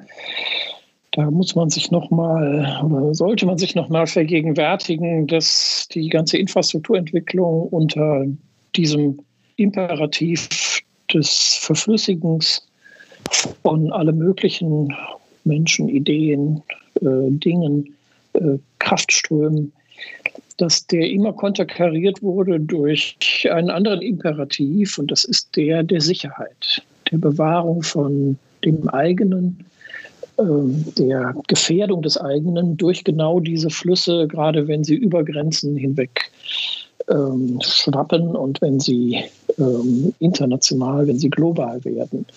Und insofern ist die ganze Infrastrukturentwicklung immer auch mitgeprägt worden durch die Bedenkenträger der etwa der Gesundheitsfürsorge, der Hygiene äh, und natürlich ganz wichtig des Militärs. Also die militärische Logik ist eine in Bezug auf Infrastruktur eine, eine andere als die ökonomische oder die kulturelle oder die politische Logik. Die militärische sieht überall Gefährdungen. Sie sieht überall Einfallstore. Sie sieht äh, Schwachstellen, äh, in die der Feind im Falle eines Falles eindringen kann.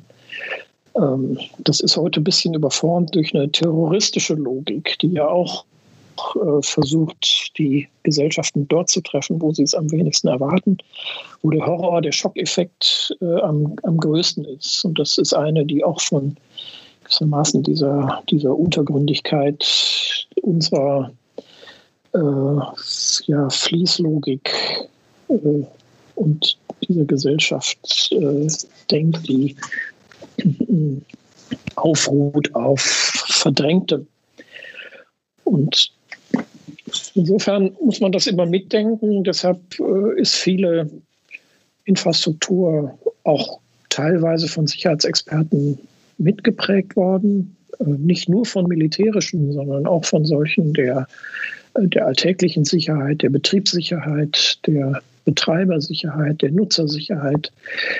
All das zieht nochmal eine ganz andere Ebene da hinein. Deshalb finde ich dieses Beispiel des Fliegers, des Flugzeugs so, so, so, so äh, aussagekräftig, wenn man sich vergegenwärtigt, wie in den letzten 50 Jahren ähm, die Sicherheitsbedenken, die meiner Ansicht nach instinktiv richtig sind, in so ein Gerät zu steigen, äh, wie man die überdeckt, wie man die bearbeitet, wie man versucht, den Leuten die Angst zu nehmen, auch durch Rituale wie etwa diese Sicherheitshinweise, die man sich im Flugzeug äh, kaum, dass man sitzt, immer eine Viertelstunde anhören muss, obwohl man sie schon 30 Mal gehört hat.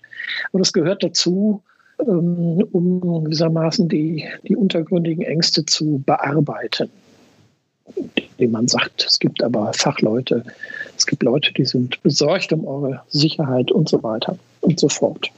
Bevor wir zu diesen aktuellen Herausforderungen, ähm, Corona ist es bisher einmal gefallen, ähm, der ist ja wahrscheinlich so die letzte Verunsicherung auch über bestimmte Infrastrukturen ähm, ist. Bevor wir dazu kommen, äh, haben wir bisher, Sie haben es vorhin ganz kurz gesagt, den globalen Süden und alle Länder, die eben nicht diesen Westen, die damit auch nicht diese Infrastrukturgeschichte, wie wir sie irgendwie in den Knochen haben, hatten.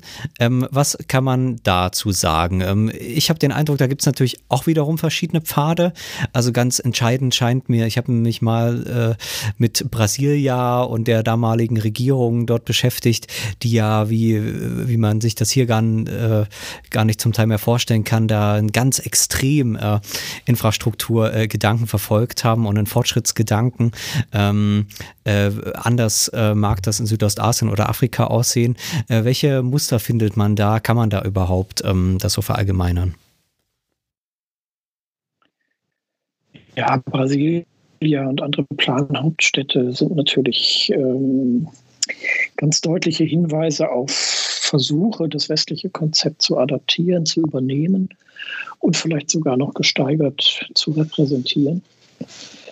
Ähm, tatsächlich ähm, würde ich sagen, da stehen uns noch manche äh, Entdeckungen und Erkenntnisse bevor. Das ist noch lange nicht ausgeforscht, aber ich würde sagen, ähm, bei, der, bei der Übernahme von westlichen Infrastrukturkonzepten oder Zivilisationskonzepten gab es paradigmatisch immer drei Haltungen. Die eine sagte, äh, das ist alles des Teufels, lasst uns das bloß nicht übernehmen, das löst unsere Gesellschaft auf.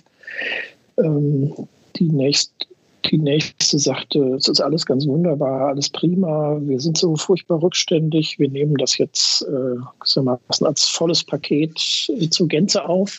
Und eine dritte, die äh, abgewogen hat und gesagt hat, wir nehmen zwar die westliche Technologie, aber füllen sie mit unserer eigenen äh, Tradition und mit unserer Spiritualität und mit unseren, mit unseren äh, in unserem Habitus äh, auf. Und dann ist irgendwas Hybrides daraus entstanden.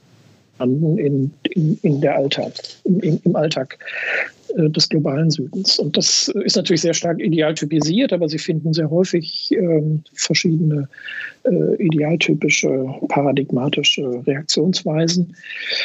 Und ähm, also wenn Sie sich allein Gandhi anschauen, wie er über die englische Eisenbahn gesprochen hat, wie ambivalent er da gewesen ist. Ähm, hat ganz klar gesehen, das ist gewissermaßen ein, ein, ein trojanisches Pferd der westlichen Zivilisation in unserer äh, traditionellen Gesellschaft. Das war ihm, das war ihm klar, aber äh, er hat dann am Ende doch dafür plädiert, das, äh, das aufzugreifen, anzunehmen und im eigenen Sinne umzukodieren.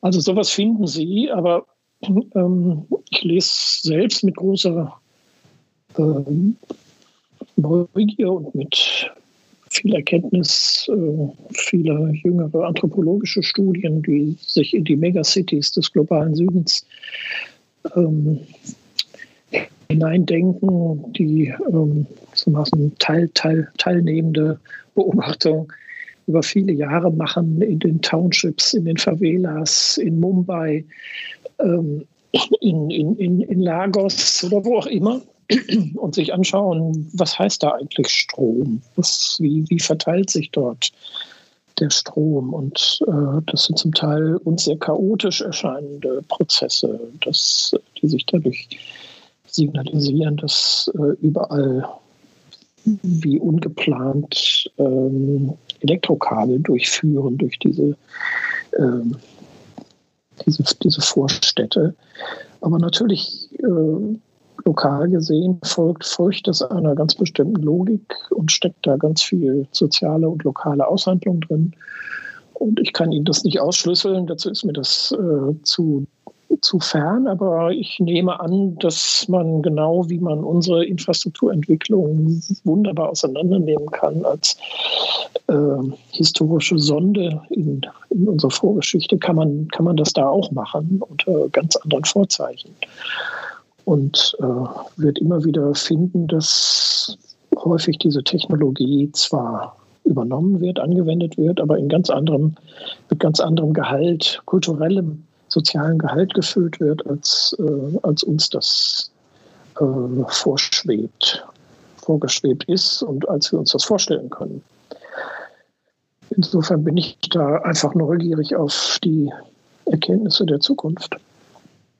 Ähm, Sie machen jetzt ähm, da diese Veränderung stark, diese Umkodierung haben Sie das genannt.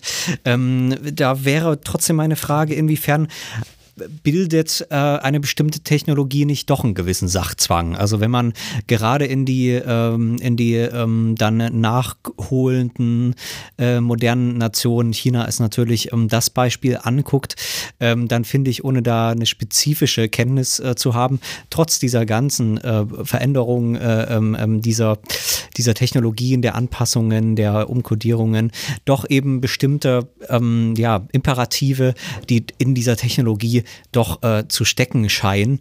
Ähm, natürlich vor allem äh, eben, äh, wo wir jetzt noch gar nicht so viel drüber äh, gesprochen haben, aber da kommen wir sicher gleich dazu, ähm, des Wachstums. Also dass es, dass es um eine Beschleunigung geht, um eine Verfügbarmachung. Ähm, äh, diese Imperative stecken doch drin. Also kann man nicht doch sagen, dass es eben bestimmte, ähm, bestimmte doch Kern, äh, ähm, äh, Kernbestände von Modernität, von ähm, ähm, äh, die, die in dieser Infrastruktur, Infrastruktur drinstecken, die sich dann fast gesetzeshaft ähm, in anderen äh, äh, Kontexten trotzdem durchsetzen, bei allen Veränderungen. Äh, oder überschätze ich das da? Ich glaube nicht. Insofern würde ich das auch relativieren, was ich gerade gesagt habe. Ähm, also bei aller Faszination für das Fremde und andere was da passiert. Äh, Sie haben natürlich recht, und das würde ich auch unterstreichen. Äh, am Ende muss man, wenn diese Dinge funktionieren sollen, einer gewissen technischen Logik äh, stattgeben.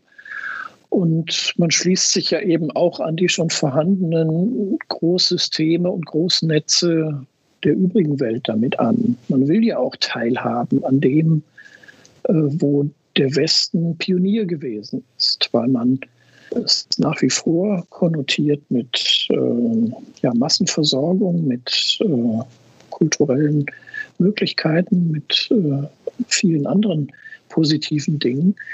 Und äh, wenn man das, wenn man sich da anschließt, dann äh, hat man zwar immer noch einen gewissen gewisse Macht, einen gewissen Einfluss, das, ähm, das anders zu kodieren oder anders zu nutzen, aber man kann nicht die, die Grundstruktur der Technologie und dessen, was sie bewirkt an äh, Kontaktaufnahme, äh, das kann man wahrscheinlich nicht ändern. Und deshalb, äh, wenn Sie China aufrufen, dann äh, macht sich das sicher fest an der hat sich in den letzten Jahren festgemacht an der Frage, kann China einerseits ähm, hochtechnologisches Land äh, werden, was äh, auch übers Internet bestens vernetzt ist, aber gleichzeitig zu kontrollieren versucht, was für Botschaften darüber transportiert werden. Das beobachten wir ja fasziniert und äh, auch ein bisschen erschreckt, äh, was da scheinbar möglich ist. Aber ähm, wir wissen nicht, wie es ausgeht. Vielleicht werden wir auch längst kontrolliert oder äh, vielleicht äh, äh, lernt man auch in unguter Weise voneinander. Das, das wird sich noch ausstellen. Also da finden Anpassungsprozesse, Aushandlungsprozesse statt, jetzt auf internationaler Ebene. Da äh, würde ich sagen, sind natürlich die großen Anbieter des Nordens, des globalen Nordens äh, in einer unglaublich stärkeren Ausgangsposition. Sie haben mehr Macht, ihre Vorstellungen durchzusetzen. Noch, aber man weiß nicht, wie es langfristig äh, ausgehen wird. Aber ich würde auch sagen, das Fatale ist doch zu beobachten, dass diese industrielle Wachstumslogik äh, in fast allen Fällen darin eingewoben ist. Und das macht es ja auch, das macht unsere heutige Situation so prekär, dass wir wissen, äh, irgendwie wissen, der globale Süden kann nicht in technisch, wirtschaftlich, kultureller Hinsicht zu uns aufschließen, ohne dass wir gewissermaßen das Klima oder den ökologischen Gesamtzusammenhang gefährden.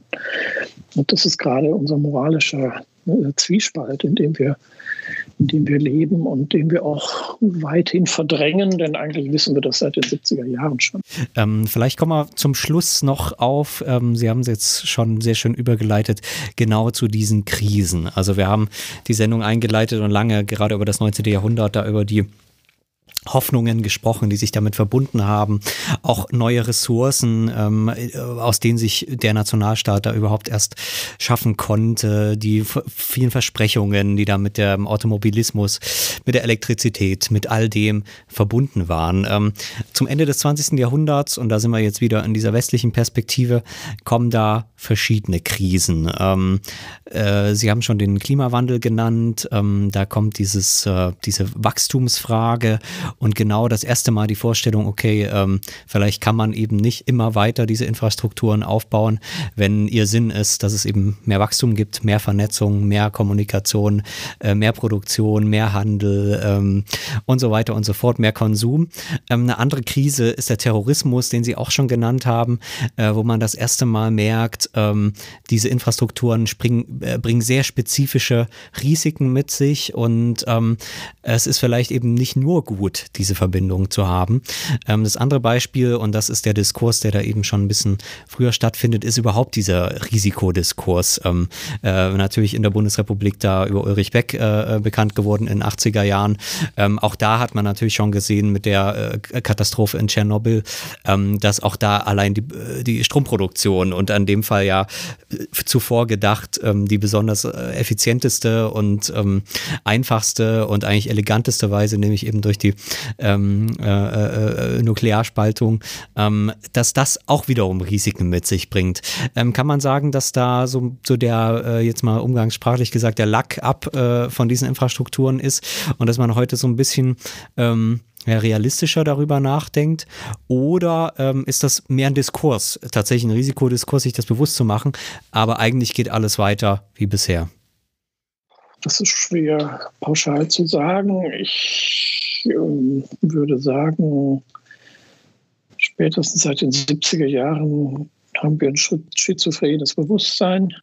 ansatzweise, der eine mehr, der andere weniger. Es gibt ja immer noch die Vertreter des Technological Fix, die sagen, wir werden das alles über noch bessere, noch innovativere technische Systeme in den Griff kriegen. Das äh, empfinde ich immer als ein bisschen äh, hohles äh, in den Wald rufen, aber sei es drum, es gibt ja auch erstaunliche Erfolge, ähm, die da vorzuweisen sind. Und äh, man möchte es gerne glauben, denn der andere, die andere Konsequenz wäre, dass man äh, teilweise aussteigt aus der äh, fließenden Gesellschaft, der hochdrehenden Gesellschaft und vielleicht wieder andere Prioritäten setzt.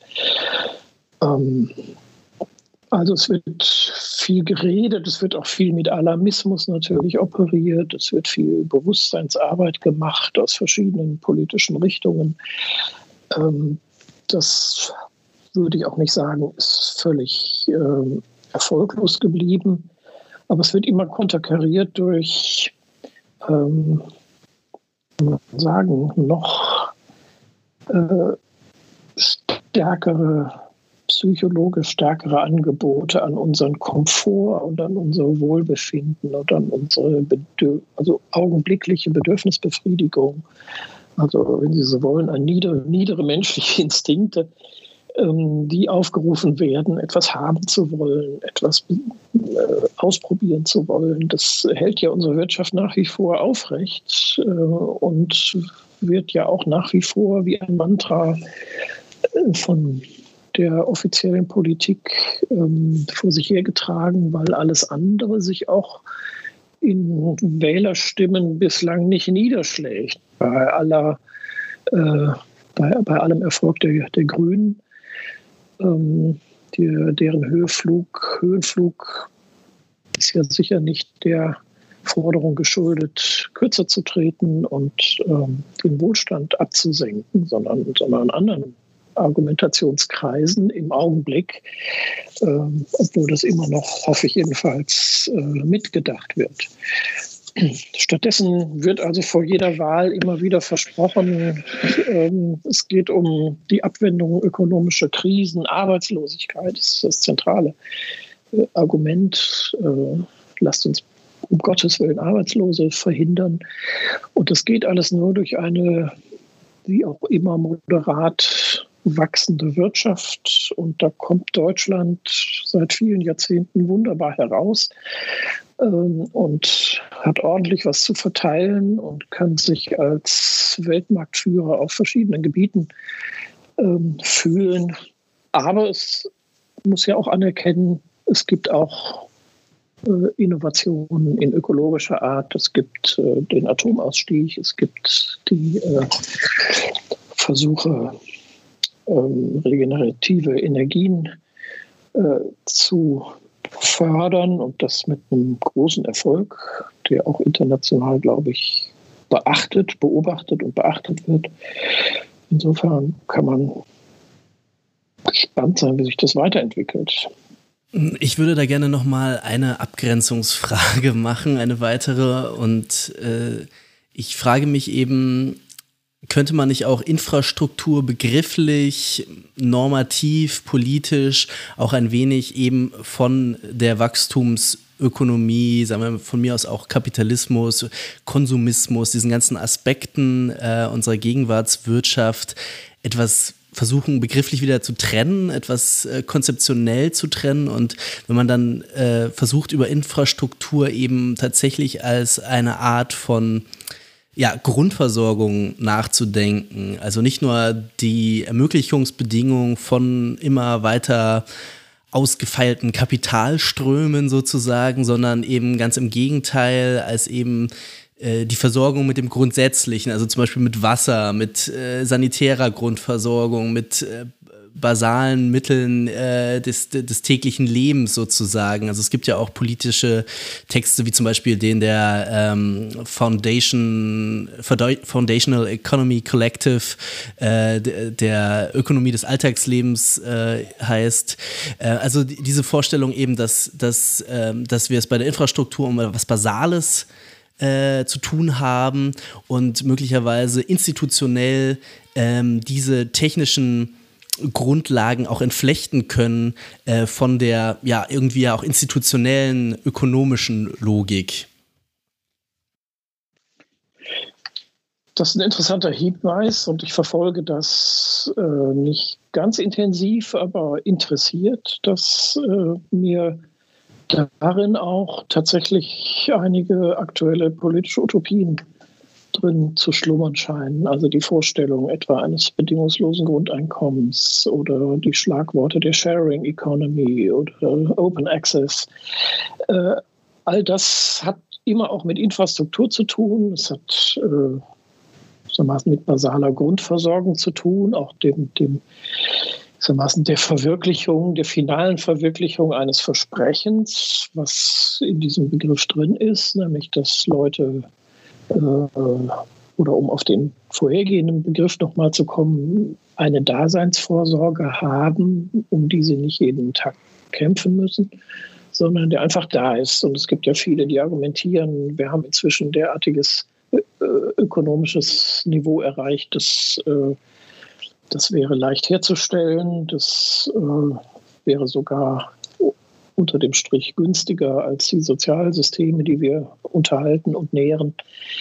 Ähm, ich bin mir noch nicht ganz klar, inwieweit da eine, die Utopie eines, äh, eines guten Menschen drin verpackt wird, äh, also eines optimistischen Menschenbildes was äh, sich dann eben auch tatsächlich oder wo man davon ausgeht, dass äh, es sich bescheidet mit dem, was, äh, was es bekommt. Und ähm, äh, also da bin ich noch nicht ganz am Ende, ob, ob ich das äh, mit abkaufe, dass das wirklich funktioniert, weil die Menschen doch insgesamt sehr unterschiedlich sind und weil jedenfalls nicht auf kurze Frist es gelingen dürfte, das Konkurrenzdenken ähm, oder äh, auch bestimmte kriminelle Energien daraus zu nehmen.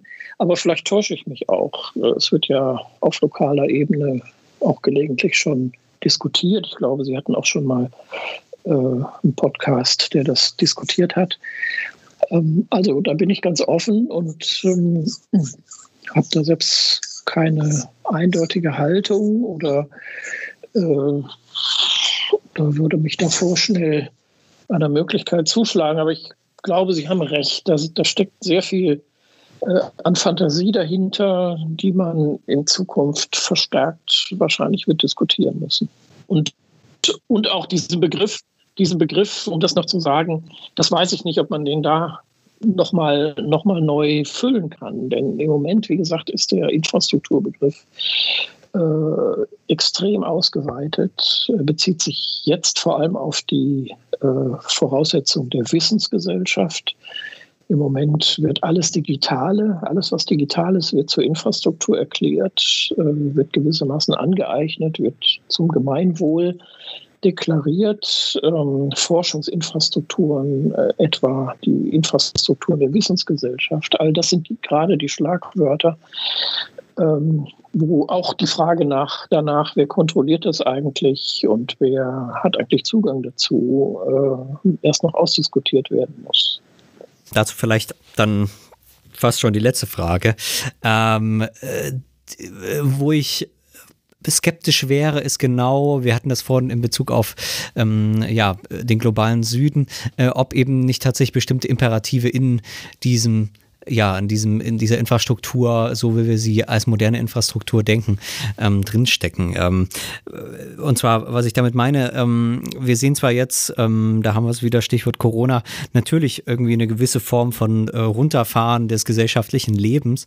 Äh, gleichzeitig sieht man natürlich ziemlich genau äh, oder ziemlich deutlich, dass dieses Runterfahren wiederum mit einem enormen Infrastrukturausbau äh, ähm, verbunden ist. Sie haben es halt gesagt, eben der Infrastruktur der Wissensgesellschaft, was eben jetzt zuletzt dann ähm, Internet war. Also gerade im, im, institutionellen Kontext ähm, ist das ja enorm und man sieht natürlich auch noch deutlich und hat dann sicherlich auch in der Bundesrepublik da andere politische Argumente, ähm, dass man da den Internetausbau sehr vernachlässigt hat. Ähm, vor einer Weile habe ich äh, einen Talk gesehen über das kubanische Internet, ähm, die da weitestgehend abgeschlossen sind äh, äh und da mit verschiedenen Tricks ähm, ähm, trotzdem natürlich irgendwie Internet haben wollen. Die machen das so für große Datenmengen äh, ähm, zum Beispiel TV-Serien, die dann von Netflix kommen, äh, kann man dort bei irgendwelchen Zwischenhändlern, kann man da Festplatten kaufen. Die äh, jede Woche ähm, laden die das dann alles irgendwo äh, in den USA runter und äh, verschiffen dann diese Festplatten nach Kuba und dann hat man da eine Woche später, hat man da auch immer den ganzen Content. Ähm, so könnte man natürlich die, eine Form von Internet auch organisieren. So wird das in Kuba ähm, organisiert. Natürlich auch nur unter den Notbedingungen. Wenn, wenn sie nicht abgeschlossen werden, würden die das auch nicht äh, dort so machen. Aber da denke ich dann immer bei solchen Sachen, ähm, diese Grund vom Ausbau und der Stromverbrauch des Internets äh, steigt und steigt und steigt, ähm, äh, hat man doch bestimmte Entwicklungen, äh, wo man doch nur krisenhaft eigentlich äh, rauskommt. Ich mache noch ein allerletztes Beispiel, um diese Frage abzurunden. Ähm, da haben wir noch nicht drüber gesprochen.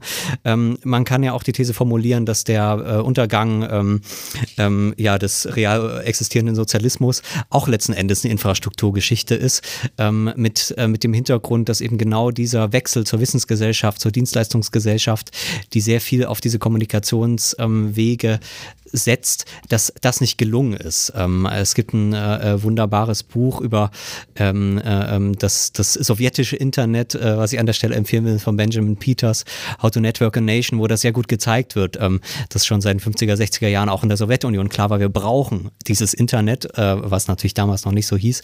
Das ist dann aus verschiedenen institutionellen Gründen nie was geworden und hat äh, den Teil dazu beigetragen, dass diese Wirtschaft eben nie in der Wissensgesellschaft ankommen konnte.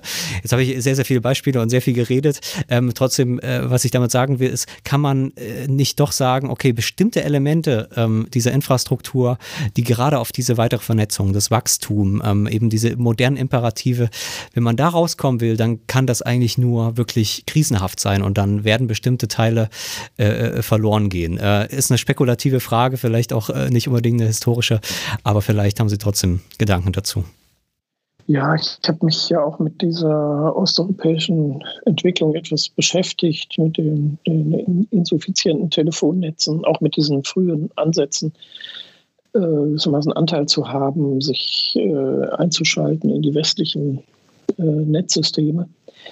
Das hat alles deshalb nicht funktioniert, weil eben dieser, gewissermaßen das, das kulturelle Paket, was da drin steckte, äh, freie Information, freie Zirkulation, weil das nicht mit eingekauft werden wollte. Es, äh, es also Infrastruktur in Osteuropa wurde top-down, wurde herrschaftlich gedacht äh, und alle Ermöglichungen von freier Kommunikation, freiem Austausch, äh, obwohl sie eigentlich äh, ideologisch erwünscht gewesen wären, wurden aus der Perspektive einer herrschenden äh, Avantgarde-Partei äh, nicht zugelassen.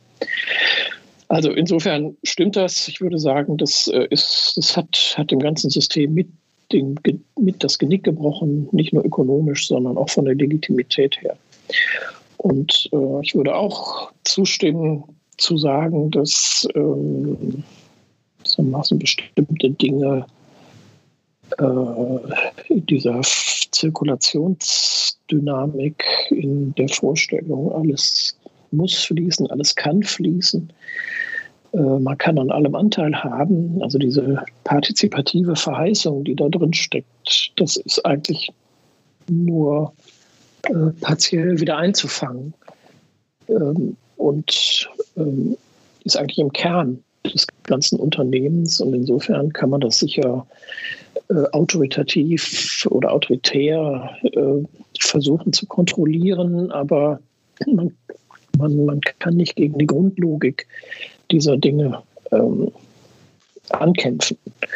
Insofern, ja, für mich ist auch die, das, das Fallen der, des Eisernen Vorhangs, äh, das kann ich mir auch aus infrastrukturgeschichtlicher Warte erklären und ähm, habe da jetzt sogar noch mal ein Forschungsprojekt zu ähm, angestoßen. Ähm, und ob sich das alles krisenhaft löst, weiß ich nicht. Äh, also in ökologischer Hinsicht glaube ich ja, dass, äh, dass das eine Krise bewirken wird. Und da sehe ich nicht, wie sich das, ähm, wie sich das ähm, auf smarte Weise wieder einfangen lässt. Äh, ob das naturnotwendig da drin steckt, weiß ich nicht. Es gibt, äh, das will ich vielleicht auch noch aufrufen von äh, Harald Welzer, diese, diesen Begriff der mentalen Infrastruktur. Den fand ich ganz interessant und habe ihn auch zitiert, weil er nochmal darauf verweist, dass diese ganze Struktur der Erwartung, Erwartungshaltung und der, der, der Habitualisierung inzwischen vollkommen unterm in unserem Unterbewusstsein gewissermaßen wie ein Infrastrukturnetz äh, verankert ist. Und das äh, äh, kriegen wir aus unserer Kultur so schnell nicht wieder raus. Da hängt auch noch eine ganz äh, interessante andere Beobachtung zusammen, äh, die Sie in Ihrem Buch machen, die ich jetzt auch kurz noch vor Schluss nochmal zitieren möchte, weil ich die sehr interessant finde. So eine Art auch dialektische Bewegung, dass quasi der Fortschritt der Infrastrukturtechnik auch die Kulturtechniken veröden lässt. Also die, die individuellen Fähigkeiten oder natürlich auch kollektiv geteilten Fähigkeiten äh, unter Bedingungen von äh, fehlender Infrastruktur äh, die eigene Existenz zu erhalten. Das heißt eigentlich, der Fortschritt der Infrastruktur unterminiert die Möglichkeiten, ähm, mit krisenhafter Infrastruktur umzugehen, wenn ich Sie da richtig zitiert habe. Ja, das würde ich unbedingt äh, bestätigen. Also ähm, gewissermaßen die Antithese zur Infrastrukturgesellschaft ist ja die Selbstgenügsamkeit, die, die Autonomie ähm, auf lokaler Ebene, sich selbst versorgen können und auf all diese Netze gar nicht zugreifen zu müssen. Das, äh, das hält man nur partiell durch oder nur ganz abgelegene Gesellschaften. Ähm, alles, äh, alle anderen ergeben sich gewissermaßen da hinein in diese, diese riesengroßen sozialtechnischen Systeme und äh, unterliegen, würde ich auch nochmal bestätigen, einem ungeheuren Konformisierungsdruck, ähm, der aber eben auch das nochmal zu sagen, nicht nur von oben dekretiert wird, sondern auch von unten entsteht. Also die Geschichte der Infrastrukturen ist eine von Sog und von Schubkräften. Äh, und man muss sich, äh, man muss sich jede einzelne Wegmarke genau anschauen, um das gewissermaßen zu gewichten. Das ist eine ungeheuer komplexe, äh, nicht leicht zu verstehende Geschichte. Auch ich habe sie nicht komplett verstanden, sondern ich wollte mit meinem Buch eine Zwischenbilanz ziehen und weitere Forschungen dazu anregen. Und ich glaube, es lohnt unbedingt und ist sehr aussagekräftig und sehr spannend. Das ist ein wunderbares Schlusswort. Ähm, auch wir empfehlen ähm, dieses Buch im Besonderen, äh, in dem sehr viel zusammengefasst ist. Nochmal ähm, Alles im Fluss ähm, heißt es. Ähm, herzlichen Dank, Herr von Lark, ähm, dass Sie auch mit uns heute darüber gesprochen haben. Ich glaube, auch das war vielleicht ein guter Einstieg in eine Geschichte, die sich nicht nur an äh, großen politischen Daten orientiert, sondern an so einer, ja, dieser Mischung, die wir heute hoffentlich in ihrer ganzen Komplexität dargestellt haben. Danke äh, für die Bereitschaft. Ja, vielen Dank. Ähm, dann nochmal äh, die Bitte, wenn euch die Folge gefallen hat, äh, gefallen habt, dann teilt sie doch gerne über die sozialen Netze. Die Infrastruktur ähm, des Internets äh, macht das ja für euch möglich. Ähm, ansonsten hören wir uns dann in der nächsten Folge von Das Neue Berlin. Tschüss. Tschüss. Gentlemen, observe the infrastructure. All my